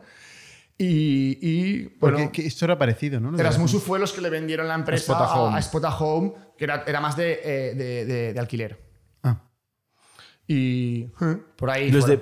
Peer Transfer se llaman, no me acuerdo el nombre. Sí, Peer Transfer. eh, Que esto está muy relacionado con lo que tú haces, ¿no? Porque Sí. ellos empezaron. yo hablé con ellos en su día. En su día pero, eh, ahora- Ellos estaban en Estados Unidos muy sí, enfocados. correcto, ¿no? correcto, correcto. Que tenemos un podcast Sí. que empezaron básicamente ayudando a pagar Con el tema de el tuition eh, de un país Ah, de origen vale. a un país destino. O sea, lo mismo que tú, pero se enfocaron en el pago, tú te enfocaste Correcto. en encontrar y, y el visado. Correcto. Entonces, ¿cuántos, ¿cuántos socios conseguiste? Creo que son 37 o por ahí. 37. Sí, porque eran tickets de 10.000, tal, 15.000, un amigo piloto. Pues digo que hay aparte de amigos, o sea. ¿Cuánta pasta levantaste en total? Eh, fue primero 1.1, ¿vale? Y luego una continuación a 1.5, creo que en total. O sea, un millón y medio de euros. Sí, en dos fases. En la empresa española, aquí ya sí que te Sí, habías... sí, GPX Group, todo ya, eso sí, nos puso a hacer todo. Montaste una holding y, Sí, compró, y compró la filial... Correcto, correcto. Australiana. cor- correcto, sí. ¿Quién hace el fundraising? Pues en la primera ronda fue un poco raro, porque empezó Pablo con el fundraising Pero, que era el fundador de Números. Claro, eh, él se va en ese momento de la empresa. ¿Y por qué se va? Bueno, mira, él estaba en Australia viviendo, estaba todo cerrado. Nosotros estábamos en Valencia con todo el board y todo el equipo. Ocho horas de diferencia, otro mood. Y, entonces, aparte, él siempre le ha flipado el real estate y es muy bueno en eso. Siempre le ha gustado. Y vimos ahí un momento que esto es ingestionable. ¿Cuánto va a durar esto? Van a ser dos años, yo no sé lo que va a durar. Y, y acordamos de mutuo acuerdo de dar un paso al lado. Y aparte, yo fui a los inversores y se lo dije a todos los inversores que tenía. Yo fui súper sincero. Le dije, oye, que sepáis que esto, quien quiera retirar el capital, que lo retire. De hecho, su familia había invertido y yo les devolví el capital. Se lo devolví. Y además, Qué me- momento más duro, ¿no? Buah, no, no, aparte, ahí fue, ahí su familia me hizo un favor que flipas, porque yo estaba con la ronda que teníamos ya 600 y pico y, y- y te la sacan, todo, todo el mundo le dices que estás al 70% por subir ese 10% para tener ese hype, es verdad. Ese 10% es clave. Que- tío, pero 60%, es verdad, ¿no? no que yo, yo iba a ser muy franco. Y, y, que y entonces, tampoco te puedes pasar, ¿eh? Porque al final los números se ven. Y, y entonces yo les dije, oye, por favor, darme un mes y medio y si por lo que sea no se consigue o la empresa quiebra antes, yo, respondí con, yo respondo con mi capital personal. Y me quedaba, así- me quedaba así, ¿eh? Y los tíos me dijeron, oigo, confiamos en ti y tal. Pero con tu capital personal respondes. De, de sus 150.000, ponerlos yo. Y me quedaba cero. O sea, que te, que, que- que te dejaran no devolvérselos Hasta dentro. que no hubieras cerrado Ah, más claro, pasta. Entonces yo la ronda seguía 60%, pero entonces yo tengo que levantar Ya, más. Y luego ya. ya cuando estaba ya. De hecho, al final dijimos a gente que no. En ese hype final de las rondas, Porque costó esa ronda, ¿eh? sí, por toda la situación de empresa COVID. Se acaba de ir el co-founder en medio de la ronda, sin perspectivas, que la gente estaba con un miedo. Y oye, si, si fue tan de buen rollo, ¿no se podría haber ido en otro momento? Sí, pero entonces yo estaba engañando a los inversores y eso me niego. Porque yo cierro la ronda y se van seis meses y que tengo que decir a los inversores ya lo saben. No, no. Yo dije, esto lo vamos a hacer bien. Ha sido mucho más duro, pero mi credibilidad ahí, no sabes cuánto agradecieron, porque no son tontos. Ellos saben Pero que- no se podía quedar un año más, un año y medio más. No, Pues, no daba. Es que no daba, y sobre todo por la incertidumbre. Que, repito, él estaba en Australia, cerrado, no había nada ahí. O sea, estaba aislado él. Claro, Ya, estaba aislado. esta incertidumbre, en el momento en que estáis levantando pasta, también estáis consiguiendo un buffer para esta incertidumbre, ¿no? Eh, sí, claro, claro. O sea, le estás quitando, si tienes una ronda, tienes menos riesgo. claro, hombre, Para él, para Pablo, digo, hostia, mm, ¿no? Para sí, quedarse. Sí, pero. Aún así se fue. ¿Y siguió de socio? Sí, tenemos opción de compra y todo para. O sea, ¿teníais un vesting? Eh, no, no, no, No. no, tenemos ¿Y vestido. cómo lo gestionasteis esto? Bueno, con una opción de compra que tenemos ahí firmada. Eh, O sea, el 50% sigue siendo suyo. no, no, Menos luego, ilusión. no, no, nos diluimos, luego le dimos eh, el board, tienen todos esto, todos tienen acciones en el board. Pero tú y él seguís teniendo el mismo, porcentaje Sí. Lo único que yo tengo una opción de compra de aquí a 2026 que puedo comprarle en cualquier de momento. sus acciones. de sus acciones. Todas. Correcto. correcto. Todas. En 2020, sí, todas. todas, ¿Al todas. valor de la ronda de hoy? No, eh, hay- han hecho un, hay un escalado. No voy a explicar aquí esto cómo era, pero. pero es que- Saca el contrato. Eh, me mucho y aquí voy a acabar contando todo. Es que soy presa fácil. Saca el contrato. Saca el tengo contrato tengo aquí. portátil aquí, venga. ¿Puedo ver algo, por favor? Vale, entonces, tú te quedas con Pere, que era, Correcto. Que era tu, tu, El jefe, tu ex jefe. Sí. Que bueno, eso es un matiz, pero sí. ya bueno, lo has comentado tú. Sí, pero sí, qué matiz de contar. Sí, no te lo hemos preguntado y lo has dicho. O sea, había algo No ahí. me utilice la lengua. ¿Y, y, qué, ¿Y qué pasa entonces? O sea, él pasa a ser el CEO Sí. en aquel momento. Sí. ¿Y por qué no tú? Bueno, para mí había sido un cambio fuerte, ¿no? El tío con el que he creado, he batallado, he guerreado y tal, se acaba de ir. Yo, y aparte, soy una persona impulsiva, de, impulsiva en el buen sentido de que yo cuando veo algo tiro y yo me tengo que rodear de gente, ¿no? Que, que sea más, oye, Goico, esto, lo otro. Yo soy muy de arranque, abrir, tirar. Y creía, yo creí, pensé, porque Pérez me lo dijo, sé tú el CEO, dije, yo creo que no es buen momento ahora para que yo sea el CEO, yo necesito digerir todo este cambio con la persona que ha sido mi hermano y llevo trabajando ocho años con él y yo te voy a dar todo el apoyo, ocho, sí, ocho años, sí, por ahí, voy a darte todo el apoyo y, y sé tú el CEO, O sea, tú le dijiste, quiero que seas tu CEO. sí, ¿Y tus inversores dijeron algo al respecto? lo explicamos y O sea, tú se lo explicaste, ¿eh? Nadie, nadie se metió en la decisión. Fue una decisión tuya. sí, ¿Y él participó en el fundraising, Pere? algo ayudó, sí. ¿Pero era cara conocida para todos los inversores o no? Para un- algunos que trajo él, pero sobre todo la parte del fundraising la llevé yo. Vale. Y para mí es una experiencia que la gente, hey, tío, has levantado ronda, qué guay y tal. Eso es que eso no has levantado ronda. he levantado ronda. O sea, a mí yo, yo acostumbrado a generar dinero, acostumbrado a generarlo. Ya, ya, pero cuando estés en el COVID en la mierda, Claro. Levantar una ronda es para felicitarte. Sí, bueno, sí. O sea, mm, es, una, es una ocasión donde pasas de, de muerto a vivo y, ostras, y tienes recursos para Sí, continuar. y para mí el hito más grande, sin lugar a dudas, no ha sido ese, ¿eh? que también uno, uno muy parecido. Fue que hace cuatro meses estábamos en crisis de estamos quemando mucha caja. Yo estaba viendo más de cara hacia afuera la empresa, estaba en México, me estaba moviendo, abriendo. Y, y dije, ostras, estaba en Australia, me compré un billete de Australia a Barcelona y por una reunión de board en, en Tarragona. Sí, sí, sí. Lo compré con cuatro horas de antelación porque vi que Esto es barato, ¿no? Australia, Tarragona. yo voy con viajes de aerolínea, con pago 200 euros, pago solo tasas. ¿Por qué? Porque, porque Por las millas. No, porque me ponen como. Una, una amiga me pone como beneficiario suyo. Entonces Ah, yo con bien. One World solo pago 200 A- a dólares. sí, voy sujeto a espacio, hay una tensión ahí cuando vas a coger el vuelo dentro, no dentro. Pero bueno, entonces me vine aquí. Sí, sí, sí, es así. Low cost esa parte. Pero yo pienso digo, o gastarme 1.500 o 200. 1.300 para marketing. Ah, voy ahí, me espero y si no, pues me vuelvo a casa y, y voy. El caso, llegamos a esta reunión de board, que fue de las reuniones de board más complicadas que hemos tenido y ¿Por, hablamos por qué en Tarragona? porque era un pueblo dejado de la- Buscamos una casa rural por ahí. Estaba, nos pillaba entre Valencia, la, la mayoría de gente está en Valencia, otro en Barcelona y nos pillaba más o menos cerca a todos. No sé, eso no sé por qué, la verdad. Un board en casa rural, ¿eh? Sí, un board en una casa rural ahí y, y fue divertida. Estábamos con una quema de caja bastante descontrolada. ¿Cuánto quemabais? Eh, En esa época, mira, justo ese mes, mes anterior, 135.000 euros quemamos. ¿Y cuánto tenías en el banco? Poco, muy poco.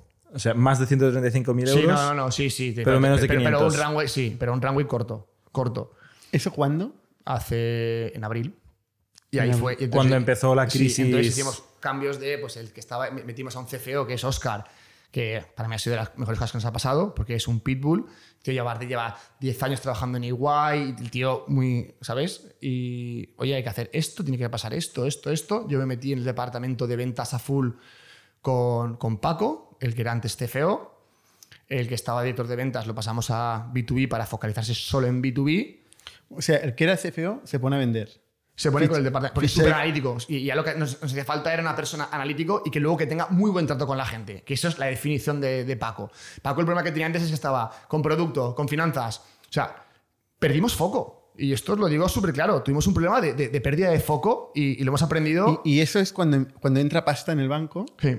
que decir, vamos a hacer Sí, de todo. Claro. Y luego pues, vamos a una ronda y empezar a gastar casi como si hubiese entrado otra ronda que, que- que- que- nunca entró. Y entonces fue, oye, vamos a En total la ronda, ¿cuánto has dicho que era? ¿Cuánto? cuánto? 1,5 millones fue la ronda antes. 1,4, sí, 1,5 millones. Y quemabais mensualmente unos 130 No, porque millones. es verdad que primero un poco, luego tal, pero bueno, que nos quedaba en caja para tres meses, por así decirlo. Y acabamos de levantar... Eso en abril. Eh, en abril. Entonces yo me acuerdo que yo, yo, bueno, me metí en el departamento de ventas a full. ¿Cuánto vendisteis en 2021? Eh, 6,7 millones creo que facturamos. 6, sí, porque hemos O sea, triplicado. menos. 6,7. sí. Menos respecto a 2019 todavía. No, no, sí, sí, sí, claro, claro, claro, claro, claro, claro. Menos, menos, menos. Porque seguían fronteras cerradas. O sea, todo Australia y Nueva Australia abrió en Zelanda. diciembre. En Sí, 2021 no Sí, estaban sí. No, diciembre, Australia y no, Nueva Zelanda a han diciembre, tardado a- mucho. Bueno, vale, pero ¿y Canadá y...? Claro, pero, ¿quién pero Australia era nuestro mercado más grande en ese momento. Ya. Sí, sí. ¿sabes? Y luego cancelaciones. O sea, se dieron la, se dio la tormenta perfecta. Y yo me acuerdo que vi el vuelo y llegué y, y, y, y aparte, y, y había y los ánimos muy bajos, muy bajos. Y, y yo me metí en el departamento de, de ventas. ¿Quién está en el consejo? El- o sea, el- som- el- ¿Quién es en el board? ¿Quién Sí. está en el board? Pues está CTO, CMO, CFO. ¿Estos son socios? Sí, todos tienen equity. Vale. CFO, Y operaciones. tienen asiento en el consejo, son board members. Sí, es que lo- sí, bueno, cuando, sí. O sea, Votan. Sí, es que sí, no, en realidad sí, en realidad sí, para ciertas es verdad escrito, está, sí, sí, para- votan, y ellos votan para Vale. ciertas cosas y luego hay otras que pasan directamente a, los- a la, a la junta de accionistas, Sí. pero sí, sí, votan. CTO, CMO, tú Sí, eh, Pere, Pera. Pera, y Lanzadera. Pero Pérez no es del CMO. Ah, bueno, era el CEO. eh, no, lanzadera no, porque esto Lanzadera no. No, porque o sea, solo el equipo ejecutivo estabais en O el es board. un board que es un, un equipo ejecutivo. Sí, es la Sí, reunión de es- claro, management, exacto, es exacto. management. pero votan. Exacto. Sí. Cu- Curioso. Os digo una cosa, cuando hubo que dejar de cobrar en el pleno COVID, toda esta gente no cobró, ¿eh? Y estuvieron sin cobrar como estuve yo sin cobrar tres, cuatro meses. Yo también en la última vez que estuve en Tarragona, llegué a Tarragona y dije, a mí no me pagáis hasta que esto se resuelva. A mí no me pagáis hasta que se resuelva esto. Tenías un buffer. ¿Qué? ¿Mm? Tenías un buffer para podértelo permitir. No es verdad. Si me quedan tres meses de vida y yo digo que no, que no, que no, que no me pagáis, si la empresa quiebra, ni va a hacer ni leches, yo, no- yo ese dinero no lo hubiese visto. ¿Cuándo ficháis al CFO primero? Eh, mira, el CFO llevaba tres semanas cuando llegamos a la reunión, de, a la reunión, que ahora hablo con él y me parto. Llevaba tres, tres semanas en, en, eh, en la empresa. Esto es habitual, se ficha el CFO cuando está la cosa ardiendo. Fuimos tarde eso, fuimos tarde. Y, y me acuerdo de Oscar. y- Además, que Oscar es un tío muy directo, que te lo dice todo como lo piensa, sin, sin, sin colorearlo. ¿Este es el nuevo o el viejo? el, el- nuevo, el nuevo. Oscar el nuevo, Paco era el viejo. ¿Y cuándo, cuándo fichasteis a Paco? Paco lleva tiempo, lleva mucho tiempo con nosotros ya. Llevará cinco años con nosotros ya. Eh, Cuatro o cinco, sí. Pero bueno, y Oscar dijo, ¿dónde me he metido? Tal, o sea, tenemos que hacer, conseguir esto, esto, esto, recortar esto, esto, esto, pero sobre todo que aumenten las ventas. Y Oscar es el, el nuevo CFO. ¿eh? sí, y me metí a Fulio con Paco en las ventas, que ha sido un sin vivir. Pero O sea, el anterior CFO eh, como castigo, digamos, a vender. no fue un castigo. No, fue un castigo, no fue un castigo. No, no, de hecho, es que el problema de este CFO es que enseguida cuando ellos iba para ventas o para producto y ahí, "Ech, ven para aquí y tal. que tienes- y, y- y- bueno, pues eh, se me me metió con él en ventas. Además, ¿Qué hicisteis para acelerar las ventas? él es, él es un tío muy pausado. Claro, entonces muy analítico y yo soy más de empuje a hablar con los equipos. Pues yo lo primero que me encontré fue un departamento de ventas que, tú imagínate, ¿vale? Que Rodri, el que lleva ahora B2B, que ha nacido en GrowPro desde los inicios, que es un crack, pero le decimos, tienes que llevar B2B y B2C. Un departamento de 50 personas. Y tiene 28 años, le queda mucho por aprender aún, pese para mí ser un crack. Y, y- y digo, y ahora estoy yo con Paco, que le sacamos 10 años cada uno de experiencia de todo, y hemos ido esos cuatro meses casi un sin vivir. Y, y, pues imagínate, pues yo me acuerdo que yo me he metido, me he metido yo a full en la parte de hiring, importantísimo. O sea, intensidad. Tú te metiste ahí para meter Sí, intensidad. Para meter intensidad y que las cosas. Yo soy bueno haciendo que las cosas pasen. A mí lo de procrastination no me pasa. Es. ¿Y, una- y foco, foco en B2C o en B2B? No, entonces lo bueno es que ahora el eh, B2B está, si quieres luego os cuento un poco de B2B, creciendo, creando un proyecto, un proyecto mucho más sólido. Y B2C era, esto ya lo sabemos hacer, lo llevamos haciendo 10 años, que empieza a entrar pasta en la empresa. O sea, potenciar el B2C que genere margen, digamos, Claro, sí. y un equipo nuevo o un equipo No, no. separado, trabajar el B2B. Sí, no, el equipo de B2B ya estaba funcionando, pero os pongo un ejemplo, ya sí que hablamos de B2B. Es- eh, porque, ¿Qué es el B2B? Exacto. ¿Qué es el B2B? ¿De dónde Exacto. salen los Claro, estudiantes El del B2B, ¿qué pasa? Que hay muchas agencias que de repente ven que GrowPro está en destino, ve que estamos dando un servicio que ellos no pueden dar ni quieren dar por lo que cuesta operar en destino y nos llaman, oye, ¿tú puedes recibir a mis estudiantes? Y al principio lo recibía gratis y digo, y luego se lo renuevo, nos partimos la comisión. Pero hubo un momento que dije, soy tonto. Le dije, plata o plomo, porque tú los que envíes te los voy a quitar igualmente. Porque tú no estás aquí presente. Pues ahora lo que vamos a hacer es, tú vendes a través mío, yo te doy mi software, que es Advisor, ¿vale? O sea, por poner un nombre, pero bueno, es un, El portal. el presupuestador, que no tiene ni nombre, ¿vale? Te doy el software y tú te ocupas de, con mis acuerdos, vender a todos tus clientes todos mis productos. Porque tú tenías mejores acuerdos que la agencia. No solo mejores acuerdos, eh, que también porque yo movía mu- mucho, mucho, más, mucho más volumen, sino que luego encima yo les hago toda la parte del- servicio. Ellos consiguen la reserva, ellos no tienen que meter pasta en finanzas, en bookings, en visados, y en el momento que consiguen la reserva, lo canalizan a, lo canalizan a través mío. Pero ¿qué pasaba? Que eso era un Cristo, que no había puesto nadie foco para poner orden, metíamos un montón de nuevas agencias, pero ni, ni- ni- ni se activaban, ni... Fatal. Y yo dije, se dejan de vender ni una sola agencia más. De las 40 que tenemos, pilla las 10 que crees que mejor van a funcionar y trabaja con ellas día a día, día a día para definir el producto. ¿De qué me suena esto también? Sí. Esto, también. esto es canal. Esto es Ca- canal. Eso es canal, sí. Es abrir canal. ¿Y qué, qué porcentaje se lleva al canal? ¿De media o...? El 70% te diría aproximadamente, 75%. Es bastante. Estábamos bien. Es bastante. Sí. Pero la renovación es vuestra. Sí. ¿Vale? Entonces, ¿esto qué porcentaje, qué impacto tiene en el split de ventas de hoy? Mira, ahora mismo es un 25, 28, 29, 8%.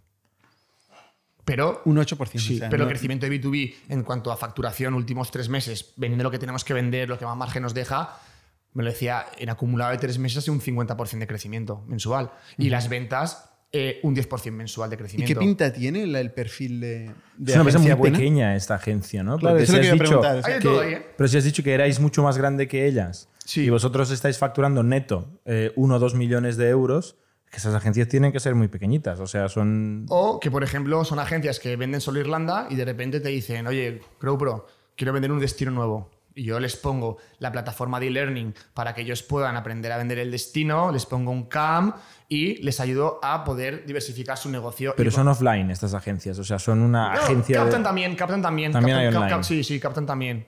En sus Pues es muy sociales. un 70%, ¿eh? Hmm. Claro, o sea, entiendo que tenga éxito Sí, para ellos. Sí. Sí, sí, pero ellos luego ellos hacen, ellos la venta y consiguen el, y consiguen el lead, ¿eh? las dos cosas. O sea, y la venta, yo no tengo que pagar a ningún vendedor mío para hacer eso. Y te quedas la renovación. Claro. Y luego también. Ya, pero tú le haces el servicio, le haces el Sí. evento. Pero el evento no lo mires como algo, algo, que me algo negativo. Míralo como cuanto, cuanto más le haga eventos, ma- más, ruido. Y además, yo es lo que les digo. eh, plato a plomo. Digo, es que o vienes conmigo o si tú lo mandas tú al estudiante ahí, cuando venga, va a venir a un evento y de esta GrowPro. agencia que dices, oye, no te hace falta finanzas, no te hace falta estructura, pero es que ya lo tiene. Mm. Sobre todo si ya está, lleva tiempo haciéndolo. Sí. No, no va a decir, oye, pues me voy a desmantelar todo y me voy a dejar todos los dos No, lo desmantelan, pero no amplían. Entonces ellos igual están con Irlanda, pero ya para toda la parte de Australia, Canadá y poco a poco así nos estamos reconvirtiendo. Para que, oye, O sea, poco a poco le vais a decir, oye, quítate también Irlanda que te lo hago yo. Claro. Y luego, o por ejemplo, ahora tenemos una chica que se llama Abordonati, que tiene 1,5 millones de seguidores y genera contenido solo de Canadá. Ha contratado a tres asesores para hacer el B2B a través nuestro. Esto, esto es otro tema, esto sería influencer eh, Bueno, no. marketing, ¿no? Agencia que la dueña es una influencer, lo llamo yo. Porque la chica va a contratar a tres tíos en Colombia que se van a poner a vender. Ella va a generar La el influencer contenido. va a contratar gente. A tres personas va a contratar. A Bordonati, una crack. Además, yo estaba en persona, fui con ella, quedé con ella, con su marido en Vancouver o en Toronto, no me acuerdo dónde fue el sitio, pero, pero sí. ¿Su marido por qué? Bueno, pero yo también. Hombre, el marido, un, jefazo, el marido, un jefazo, era un jefazo, el marido, un jefazo. Me acuerdo que era un tío, un tío muy guay. Y, y- y entonces, con, la con, con nuestro, con nuestro presupuestador y que luego, con todo el proceso que le damos, ellos cuando van a vender a un estudiante, les venden la experiencia GrowPro. Si van a ver a, a- a la agencia A y la agencia B no tiene GrowPro, su pitch de ventas es, no sé, cuando llegues vas a tener una welcome session, una rival pack, vas a tener un evento los jueves, este es el calendario de eventos, y si ellos se registran con esa agencia, yo les respeto. Como tenemos el mismo sistema, ellos registran un cliente, yo no se lo robo. Yo digo, oye, no, estás registrado con ellos, tienes que hacerlo con ellos. Oye, la tecnología de GrowPro, o sea, los 17 tíos que están ahí, o tías que están programando, em, han hecho la app Sí. y el presupuestador. Estas son las dos Espera, patas. y luego hay una pata, porque claro, tu presupuestador piensa que es como el- lo que se ve, ¿no? Para presupuestar y todo. Pero ahora por debajo, ¿Quién lo ve esto? el CTO, ¿cómo que lo ve? El, No, el presupuestador. ah, eh, eh, no, no, ¿El eh, propio cliente final o el Sí, vendedor? El, el- el- el vendedor, el presupuestador, y te manda un presupuesto por, por, por WhatsApp. Y tu WhatsApp te llega. O sea, el vendedor por y la agencia. El Claro, vendedor de la o sea, es agencia. interno. Claro, claro, es interno, pero sí, interno cuando presupuesta, quiero ir a tal sitio. Es que aparte, ahí ahora tenemos unos proyectos para, según el tipo de cliente, que venderle y que cada vez más pueda vender cualquier persona para hacerle la vida más fácil a mis vendedores y al B2B. Si lo que ¿Y quiero no es que- sería más fácil aún que sea el propio cliente final quien se presupueste y compre? Mira, lo estaba pensando cuando llegaba. Esto lo probamos, que se podía presupuestar él, y no estoy 100% seguro si eso está activo. Pero si no estoy 100% seguro, es porque no fue el gran boom. Ya. Es que eso es una discusión típica, ¿eh? De Donde, O sea, ¿quieres eh, controlar tú el proceso de decisión o Sí. quieres darles el Sí, service? y- Pero y no sé por qué. ¿eh? O sea, ¿tiene capacidad de upsell? O sea, si, si, si pasa por una persona que hace la venta, ¿vende más producto? ¿O es sota Bueno, rey? Pero igual tiene una cosa, también depende. Si, si luego nosotros conseguimos mejorar Advisor, que luego os lo enseño si queréis, si lo veis, está, está, está muy bien. eh, si conseguimos mejorar ya para que cada vez con, el, con lo que dice el estudiante le, le- le muestras las experiencias que mejor Claro. sacan a sus necesidades, pues igual volvemos a probar eso. Hombre, quizá convierte más y cuesta mucho menos. Y cuesta mucho menos. Y te llega más. Es verdad que el cliente ya no Y se es más fácil de escalar. Claro, porque luego el estudiante cuando entra en la web ya pincha, pincha, pincha y pincha que quiere hacer un curso de surf o quiere hacer un curso de inglés y ya te llega el lead diciendo 24 semanas de tal con estos fondos, porque luego tenemos. Pero más razón aún. O sea, si ya se está autocualificando tanto, de ahí a ver un precio Sí. y mostrar la intención de compra. Pues esto se probó, esto se hizo para que ellos pudiesen presupuestar, pero no sé por qué nos dio O problemas. sea, puede ser que luego se descuelgue y que no vuelva a contactar. Mientras que si se genera una relación, como es un proceso puede, sí. complicado de Sí, decisión. pero igual- igualmente luego podrías con reminders, con tal, o que el vendedor proactivamente le paga un listado a los que han presupuestado y atacarles. O sea, eso no creo que sea. Bueno, entonces, Eh, después de este board, eso- Sí. en Tarragona. Ah, vale. Que es un- es verdad. No, es que yo voy siguiendo el que hilo. Voy siguiendo el hilo. más caótico de todo. No, no, no. Claro. Voy siguiendo el hilo. Entonces, eh, veis que la situación está jodida. Sí. Entonces, entras tú y dices, yo esto lo arreglo. Bueno, tampoco en plan Superman, pero yo dije, yo me meto en ventas a full para... ¿Por qué hacías hasta entonces? Bueno, sobre todo está haciendo toda la parte pues, de desarrollo de negocio, partnerships, estaba me iba a Canadá, hablaba con la gente de Canadá y estaba mucho más orientado a destino, acuerdos, estaba un poco en todas partes. Vale. Y Entonces, entonces- dices, me voy a focalizar Correcto. en vender. Eh, eh, eh, exacto. ¿Qué es, lo que, ¿Qué es lo que hacías el primer día? Sí, que es lo que mejor se me daba, vender. Mm, Sí. Y entonces, ¿qué pasa? Entonces yo ya me empecé a meter con el equipo. Para empezar, me pongo reuniones con todo el equipo de ventas uno por uno para escuchar, solo escuchar.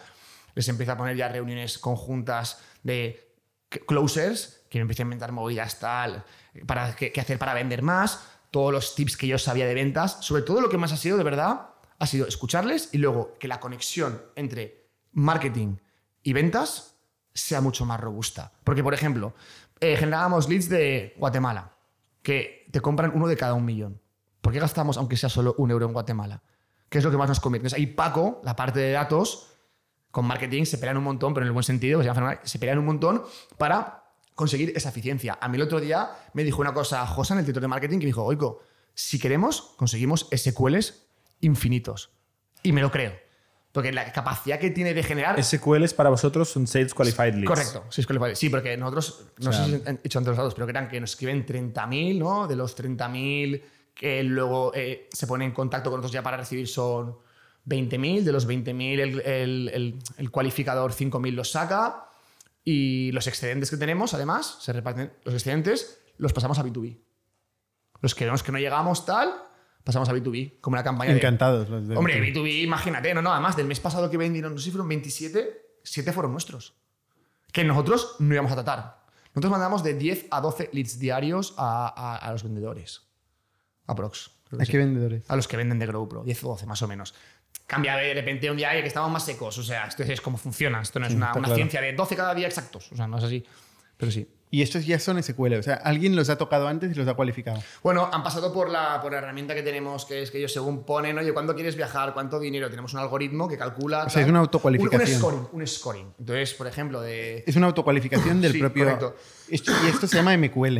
Sí, es MQL, que luego si cualifica pasa a SQL, correcto. Pero entre MQL y SQL, ¿qué, qué diferencia hay? El scoring que tienen, ¿sabes? Pero Porque- que se hace el propio usuario. Sí, claro, cuando según lo que pone, y luego tenemos de 50 a 70, pasan a otra ronda de cualificación. Y ahora hemos hecho una cosa que está muy guapa, que es cuando no pasan esa ronda de eh, cualificación, paga 50 euros de reserva, que luego se te descontará de, de- del- de lo que compres, y creo que el mes pasado pagaron 4 la reserva y pagaron 2, que eran dos parejas. O sea, la prueba se hace dos semanas, la primera prueba. Entonces, eso está en la prueba. Me- Eh, pero es una cosa mía, ¿eh? eso, eso no tengo yo nada que ver, eso, es- eso es marketing, eso es- yo no, no- no me quiero... ¿Y cómo crecieron las ventas en ese tiempo? Pues muy, sí, pues un 30%, un 10% mensual más o menos. Un 30% entre los 3-4 meses. Analiza eh, por trimestre. ¿Y ahora? Ahora estamos en mes pasado 350 ventas y este mes quiero pasar a 390. Además, luego les pongo retos. Uf, es que este no. ¿Qué retos? Estaba claro que me pregunta. Pues les puse, les puse un objetivo muy heavy, muy heavy, hace dos meses. Muy heavy, en plan de que era el salto de calidad de que, oye, estamos trabajando, pero ¿Para ya- julio o para ahora? julio fue O sea, esto. julio había un objetivo muy heavy. 320, 320 de B2C. Ujú. Veníamos a hacer igual 260, 240 en abril. ¿eh? No sé. Y, y les dije, yo os hago un baile ridículo en público si llegáis. Pensando que no iban a llegar ni de coña. 324. Bueno. El vídeo, por supuesto, no lo voy a enseñar porque está privado en YouTube, pero... Luego lo pondremos No, como, sí, como sí. anexo. no, no te lo crees ni tú que lo vais a poner. Bueno, en Sydney, en por sitio público, un baile con una salida. Una historia, una historia. Pero da igual, pero al final es generar esa motivación. Pues ahora, por ejemplo, estamos buscando para alquilar una casa en Bali en febrero para que la gente vaya a hacer remote working. Al final, el equipo de ventas es un equipo que es muy emocional y muy de motivación. Y tienen que sentirse parte de algo y que los escuchas. Y en eso yo tenía reuniones con el equipo de closes, luego tenía con los top performers. Eh, y estos cuatro meses ha sido. Por eso te decía que más reto casi que, que, que lo de la ronda. A priori contado parece mucho más de la ronda, pero pasar de perder 135.000 a ganar creo que este mes 28, 29.000 29.000 euros. Ostras, No ¿quién hay pone una- una empresa en EBITDA positivo en cuatro meses? ¿eh? Con esas pérdidas. No es, tan, no es tan fácil. Y no es solo mi trabajo, ¿eh? Hay, hay la parte de bookings, visados, finanzas. O sea, yo soy yo, os cuento yo, pero sin el equipo, imposible. Imposible. ¿No hay una estacionalidad muy importante en este No. negocio? ¿Sabes ¿No? por qué? Porque en el momento que tienes diferentes. Cuando, en- cuando en Canadá eh, hace frío, aquí hace calor. Eh, cuando el, el- el de Chile y el de España, en agosto todos se paran en España. Pero no se O sea, para. la gente constantemente se plantea Sí. irse. Bueno, nosotros, En cualquier momento. fíjate, creciendo, creciendo, creciendo. Y, y- y cuando estábamos en la parte de Bootstrap también crecíamos cada mes, cada mes, cada mes. Pero parece que el verano tiene que afectar de alguna forma Para bien o para mal. a este tipo de decisiones. Para- No lo sé. Bueno, pues por eso, por eso al final pasaba que. Se eh, compensa. eh, claro, se compensa. Y luego gente que te compra, te compra, a, te compra a seis meses vista, ¿vale? Te compra para viajar en seis meses, eh, el español te compra para viajar en tres y, y- y- y prácticamente se compensa. Es una de las cosas que, que- que hemos, que, hemos, que hemos conseguido. Entonces, ¿qué pasa con el CEO? Bueno, pues con el CEO eh, actual pasaba que cuando hubo este cambio, eh, aquí ha tocado ponerse a full. Porque yo os digo, esto no es un autoempleo. Yo tengo siempre de queremos growproizar el planeta. Y eso es el, el leitmotiv que tenemos y lo repito por lo civil o por lo criminal. Y O sea, mover que- a todo el mundo. ¿Qué? Mover a todo el mundo de sitio. mover a todo el mundo de sitio. Te lo juro. Que- Y, y luego diré por, y luego os diré por, por qué tengo ese, ese- ese- ese pensamiento. Vale. Y entonces, claro, pero está, tiene familia, tiene dos hijos, viven y, y no tiene la, la capacidad de, de- de- de mover, de, lo que se espera de un CEO de una compañía de viajes como GrowPro, que tiene que estar todo el día, oye, ver al equipo de Argentina, ver al equipo de México, ver al equipo de Australia. Y, y- y, bueno, hablamos y, y- y- y yo, bueno, pues vimos que no, que no era posible. ¿Y cómo cambiáis? O sea, tú habías dicho que no querías ser CEO, pero ahora ves que te Yo toca. ahora me encuentro 100% listo para, para ser CEO después de lo que he vivido, después de la ronda, después del departamento de ventas, echando la vista atrás, tengo 100% claro que es mi momento. Y la limitación era su capacidad de viajar. Bueno, de, de viajar y moverse y del compromiso de... Vale. O sea, el viajar era Te consecuencia. pongo un ejemplo. Yo, esta- yo este último mes estaba en Sydney en un cuarto que será una tercera parte de esto metido durante un mes. Que un día me preocupé porque a las 2 de la mañana estaba con reuniones con Latinoamérica. Porque, y entonces empezaba, pues, vamos, vamos. Y de repente el vecino, what's going on? Are you crazy? Tal, no sé qué. Y dije, ostras, son las 2 de la mañana y estoy aquí como si fuesen la, la- la- la hora de comer. Pero, pero claro. Y al día siguiente, a las 7 eh, me tocaba tener reunión con. ¿Sabes? O sea, que, que era una locura. Tú Y- tienes mucha energía, ¿no? yo sí, a saco. Desprende energía. Pero es que es lo que ¿Qué pasa. clave es? Pero es que aparte, a mí me pone lo que hago. A mí me flipa. Yo me levanto por las mañanas y estoy en la ducha y ya estoy como saltando, pensando en cómo va a ser el día. Y por eso yo ahora me, me he rodeado de un equipo que me encantaría que estuviesen aquí. Oscar, un tío reflexivo, que te baja toda tierra, tal. Eh, Laura, lo mismo, ¿sabes? Y yo, estoy- yo, yo- yo no soy tonto, yo sé cuáles son mis limitaciones. Eh, sé en lo que soy bueno y en lo que no, ¿sabes? Y yo entonces me intento rodear de gente que me va a dar ese apoyo en las partes que yo no soy bueno. Entonces, ¿Cuánto vais a vender este año? eh, ac- ac- acabaremos el año facturando, 20 yo creo que espero que 21 22 y serán unos 4.500 estudiantes. Y el que viene depende de si hay ronda o no hay ronda. Si no hay ronda, 21, 22. millones de euros. de Viniendo de menos de 10. No, no, el año, el mes pasado, el año pasado fueron 6,7. A Como- 6,7 Sí, sí, sí. 6,7 a 20. Claro. Este año lo vamos a cerrar, sí. O sea, un cambio. ¿Cuántos lleváis? Eh, ahora me he pasado dos, me lo dijo Oscar el otro día, ¿eh? pues creo 17 o por ahí, más o menos, 17, 16 llevaremos ya. Entonces nos quedan, ¿no? sí, más o menos. ¿Y el año siguiente? Yo el año siguiente, si no me levantamos ronda, quiero ir a por un por dos, y si levantamos ronda, por tres. Por lo menos. Y de estos 21 millones de euros, eh, ¿EBITDA? Buah. ¿Quedará algo? ¿O Sí. cero? No, no, cero no va a ser, pero casi cero. Lo bueno Vale. es que yo no quiero dar evita positivo en los próximos años. O sea, O sea, cero. Lo Sí, ideal o sea, es más o menos sí, cero. Más o menos, pero sí. Con Pero, cero ca- absoluto. pero caja en el banco sí. Sí, sí, no, no, caja, claro, es que aparte de caja, ya estamos generando poquito a poco, poquito a poco, y en el momento que tienes, que tienes caja, caja en el banco, puedes pedir, puedes financiarte, pues hace poco nos dieron un, un IVF que se paga no sé cuántos años, o sea, y tenemos capacidades de financiarnos. Cuando estás, cuando estás con el Vinta positivo, hasta para ir con inversores, te sientas, con, te sientas a la mesa, ¿cuál es tu runway? Yo tengo un amigo mío que hace poco, estoy hablando de la ronda, 20 kilos a valoración 100. Claro, les quedaba poco runway, fueron negociando, fueron negociando, se dilataron, al final ¿cuánto han levantado? 5 a valoración 30 te tienen cogido por, por, por, por- Entonces, yo, cuando. ¿Y el runway? No, aquí no hablamos de runway. Aquí hablamos de que con estas palancas que tenemos ya claras que funcionan, podemos llegar a estos números. ¿Te los crees? Pues tiramos para, tiramos para adelante. Y no tengo la presión ¿no? de, que me quedo sin caja. Es que eso ya lo he vivido y- y- y- y- y lo mismo. GoPro es una empresa agradecida por los márgenes que tiene. Entonces, eh, ahora mismo empezáis a hacer una ronda. Empezamos en enero. Yo ahora lo que estoy empezando a hablar con, oye, hablar con fondos, empezar a contarles y no estamos en ronda hasta el 2023. Y además, yo quiero acabar el año para dos cosas. Uno, seguir con el crecimiento que tenemos de B2B, que para mí es clave, y seguir con el crecimiento que tenemos de B2C. Y si nos siguen acompañando los números hasta ahora, para adelante con, con- con- la ronda. Y me apetece, porque ahora de repente cambia el modelo. No antes era todo de. muy rápido. Yo estaba un día en México, vienen tres chavales y con un PowerPoint levantan 10 millones. Eh, dos, perdón, levantan, mentira. Un- un 2 millones a valoración 10. ¿Y qué tenéis? ¿Cuánto facturáis? Un PowerPoint. Yo digo, yo, que me han valorado por lo mismo en mi ronda y yo aquí facturando, moviendo a gente y tal. Y parecía que, que el real business era como, nada, no, lo siento, hagamos un gorilas. La, quiero, la gente quiere tener en 10 minutos la comida en su casa. ¿Quién ha dicho que todo el mundo quiere tener la comida en 10 minutos en su casa? ¿Y cuándo estás dispuesto a pagar por ello? Entonces llega un momento que es crecimiento, crecimiento. Igual me matan por decir esto, pero. No, pero, pero, pero es la realidad. Y entonces parece que ahora es el momento de- del real business y. y- y- Pero, pero esto ha cambiado, ¿eh? Ha cambiado. No, sí, sí, por eso te lo digo, que esto ha cambiado, que se han dado cuenta que, que- que- que- no era sostenible. Crecimientos por 100, crecimientos por. Hablando de unos crecimientos que, y si eran sostenibles, era metiendo clientes como sin pensar en el cliente. Y para mí eso, para mí, esto es mi opinión personal, eh, no es lo que quiero para GrowPro. ¿Cuál es la visión que has dicho antes que luego dices? eh, el planeta. Y os voy a decir por qué. La gente que viaja con nosotros, yo siempre cuento la imagen de Pablo Seller, un amigo mío que se fue a vivir una experiencia de mexicano. De repente llega, se da cuenta que todo el mundo eh, en México recicla, llega a su país de vuelta y monta una, ONG de reciclaje. Dos estudiantes que me encuentro un día en que era una embarazada, hijo GrowPro, no, no, no en un evento, pero se conocieron en un evento de GrowPro. Y de repente la gente que va afuera abre su mente. Tío, la gente da un cambio. No, no, no, no cogen las, la- las excedencias que piden con, con sus empresas, porque les cambia la mente. Y a mí poder cambiar el mundo a través de los viajes es lo que me motiva. Y lo tengo claro. De cualquier precio, como habéis podido ver. Una pregunta.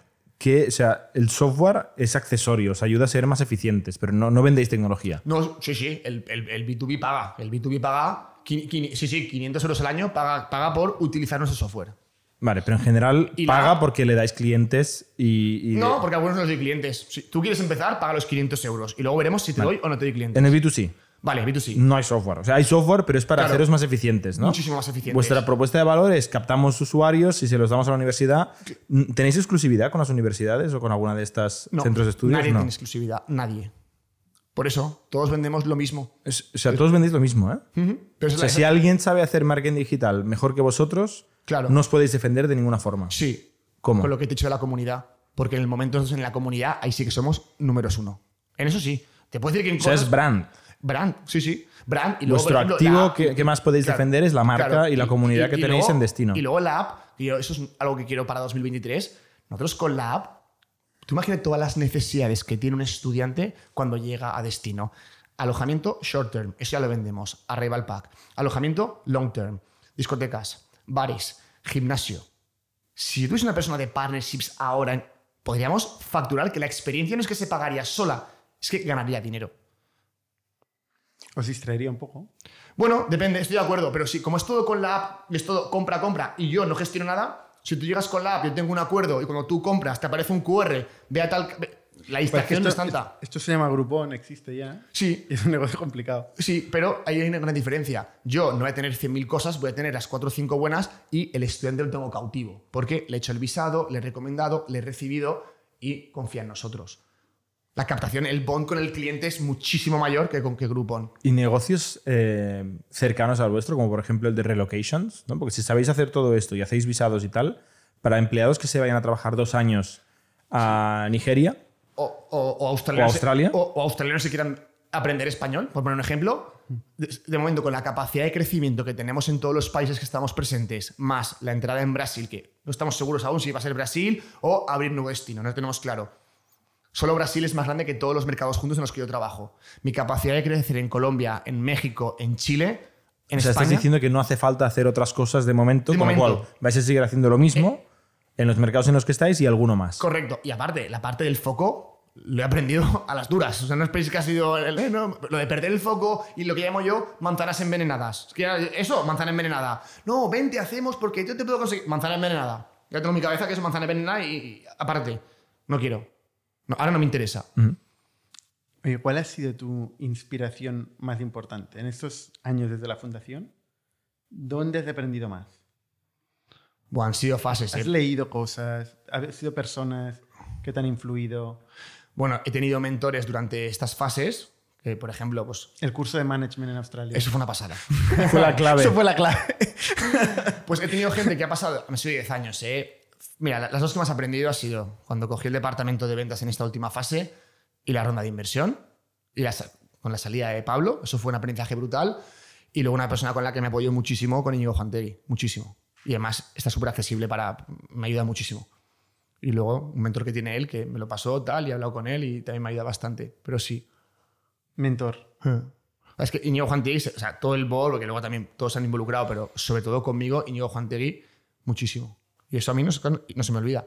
Y, la pasada por, y, y pasar por lanzadera, ¿eh? Para mí lanzadera fue un cambio de gorra para atrás, pantalones, ¿eh? a, oye, voy a dar un salto de calidad en la marca Goico, más corporativo. Serio sí que soy cuando estoy en el trabajo, porque me gusta reír, me gusta pasármelo bien. Pero tengo clarísimo lo que quiero en la empresa y, y no voy a andar, eh, ¿qué pasa, tíos? No, es que igual puede ser un poco la imagen que parezca de fuera, pero no es así. ¿Lees o escuchas podcast? Leo y escucho podcast. escu- leo menos de lo que debería. Y eh, podcast, escucho el de, el de las motos y no suelo escuchar mucho, la verdad. ¿La verdad? El, el de las motos de, de Itnic. Sí, de Itnic. Eso lo escuché. Muy bien. Oye, pues muy, muchas gracias por contarnos tu historia. Ha sido divertido, me habéis sacado todo. ¿eh? Me- por todas partes. Buena suerte. Gracias. Eh, pues nada, gracias a vosotros. La verdad es que, mira que hago muchas cosas, pero venir a este podcast era como, joder, tío, habéis sacado el de Globo. o sea, esto estáis, estáis muy arriba, ¿sabes? De hecho, llamo a mi padre y mi papá te dice, oye, tú eres tonto. ¿qué? Puedes salir en Itnic, No, ¿no? no, no, papá, estoy un poco nervioso. Y dice, tú eres tonto, haces esto 10 veces al- mes, ¿cómo vas? Calla, que estoy comiendo. ¿sabes? Plan, buen rollo. Me dice mi padre, mi padre es empresario también ahí también ha sido una fuente de, de inspiración, sin lugar, a, sin lugar a dudas. Más vieja escuela, pero Muy bien. señores, Muchas gracias. a vosotros. Hasta la semana que viene. Hasta la Somos un ecosistema de startups tech de Barcelona, creadores de Camalún, Kipu y Factorial, entre otras. Ofrecemos más de 5.000 metros cuadrados de coworking a startups y organizamos eventos diarios para discutir negocio y tecnología hasta la saciedad. Desde Itnic Fund invertimos en equipos con capacidad de construir grandes productos y negocios. ¡Te esperamos!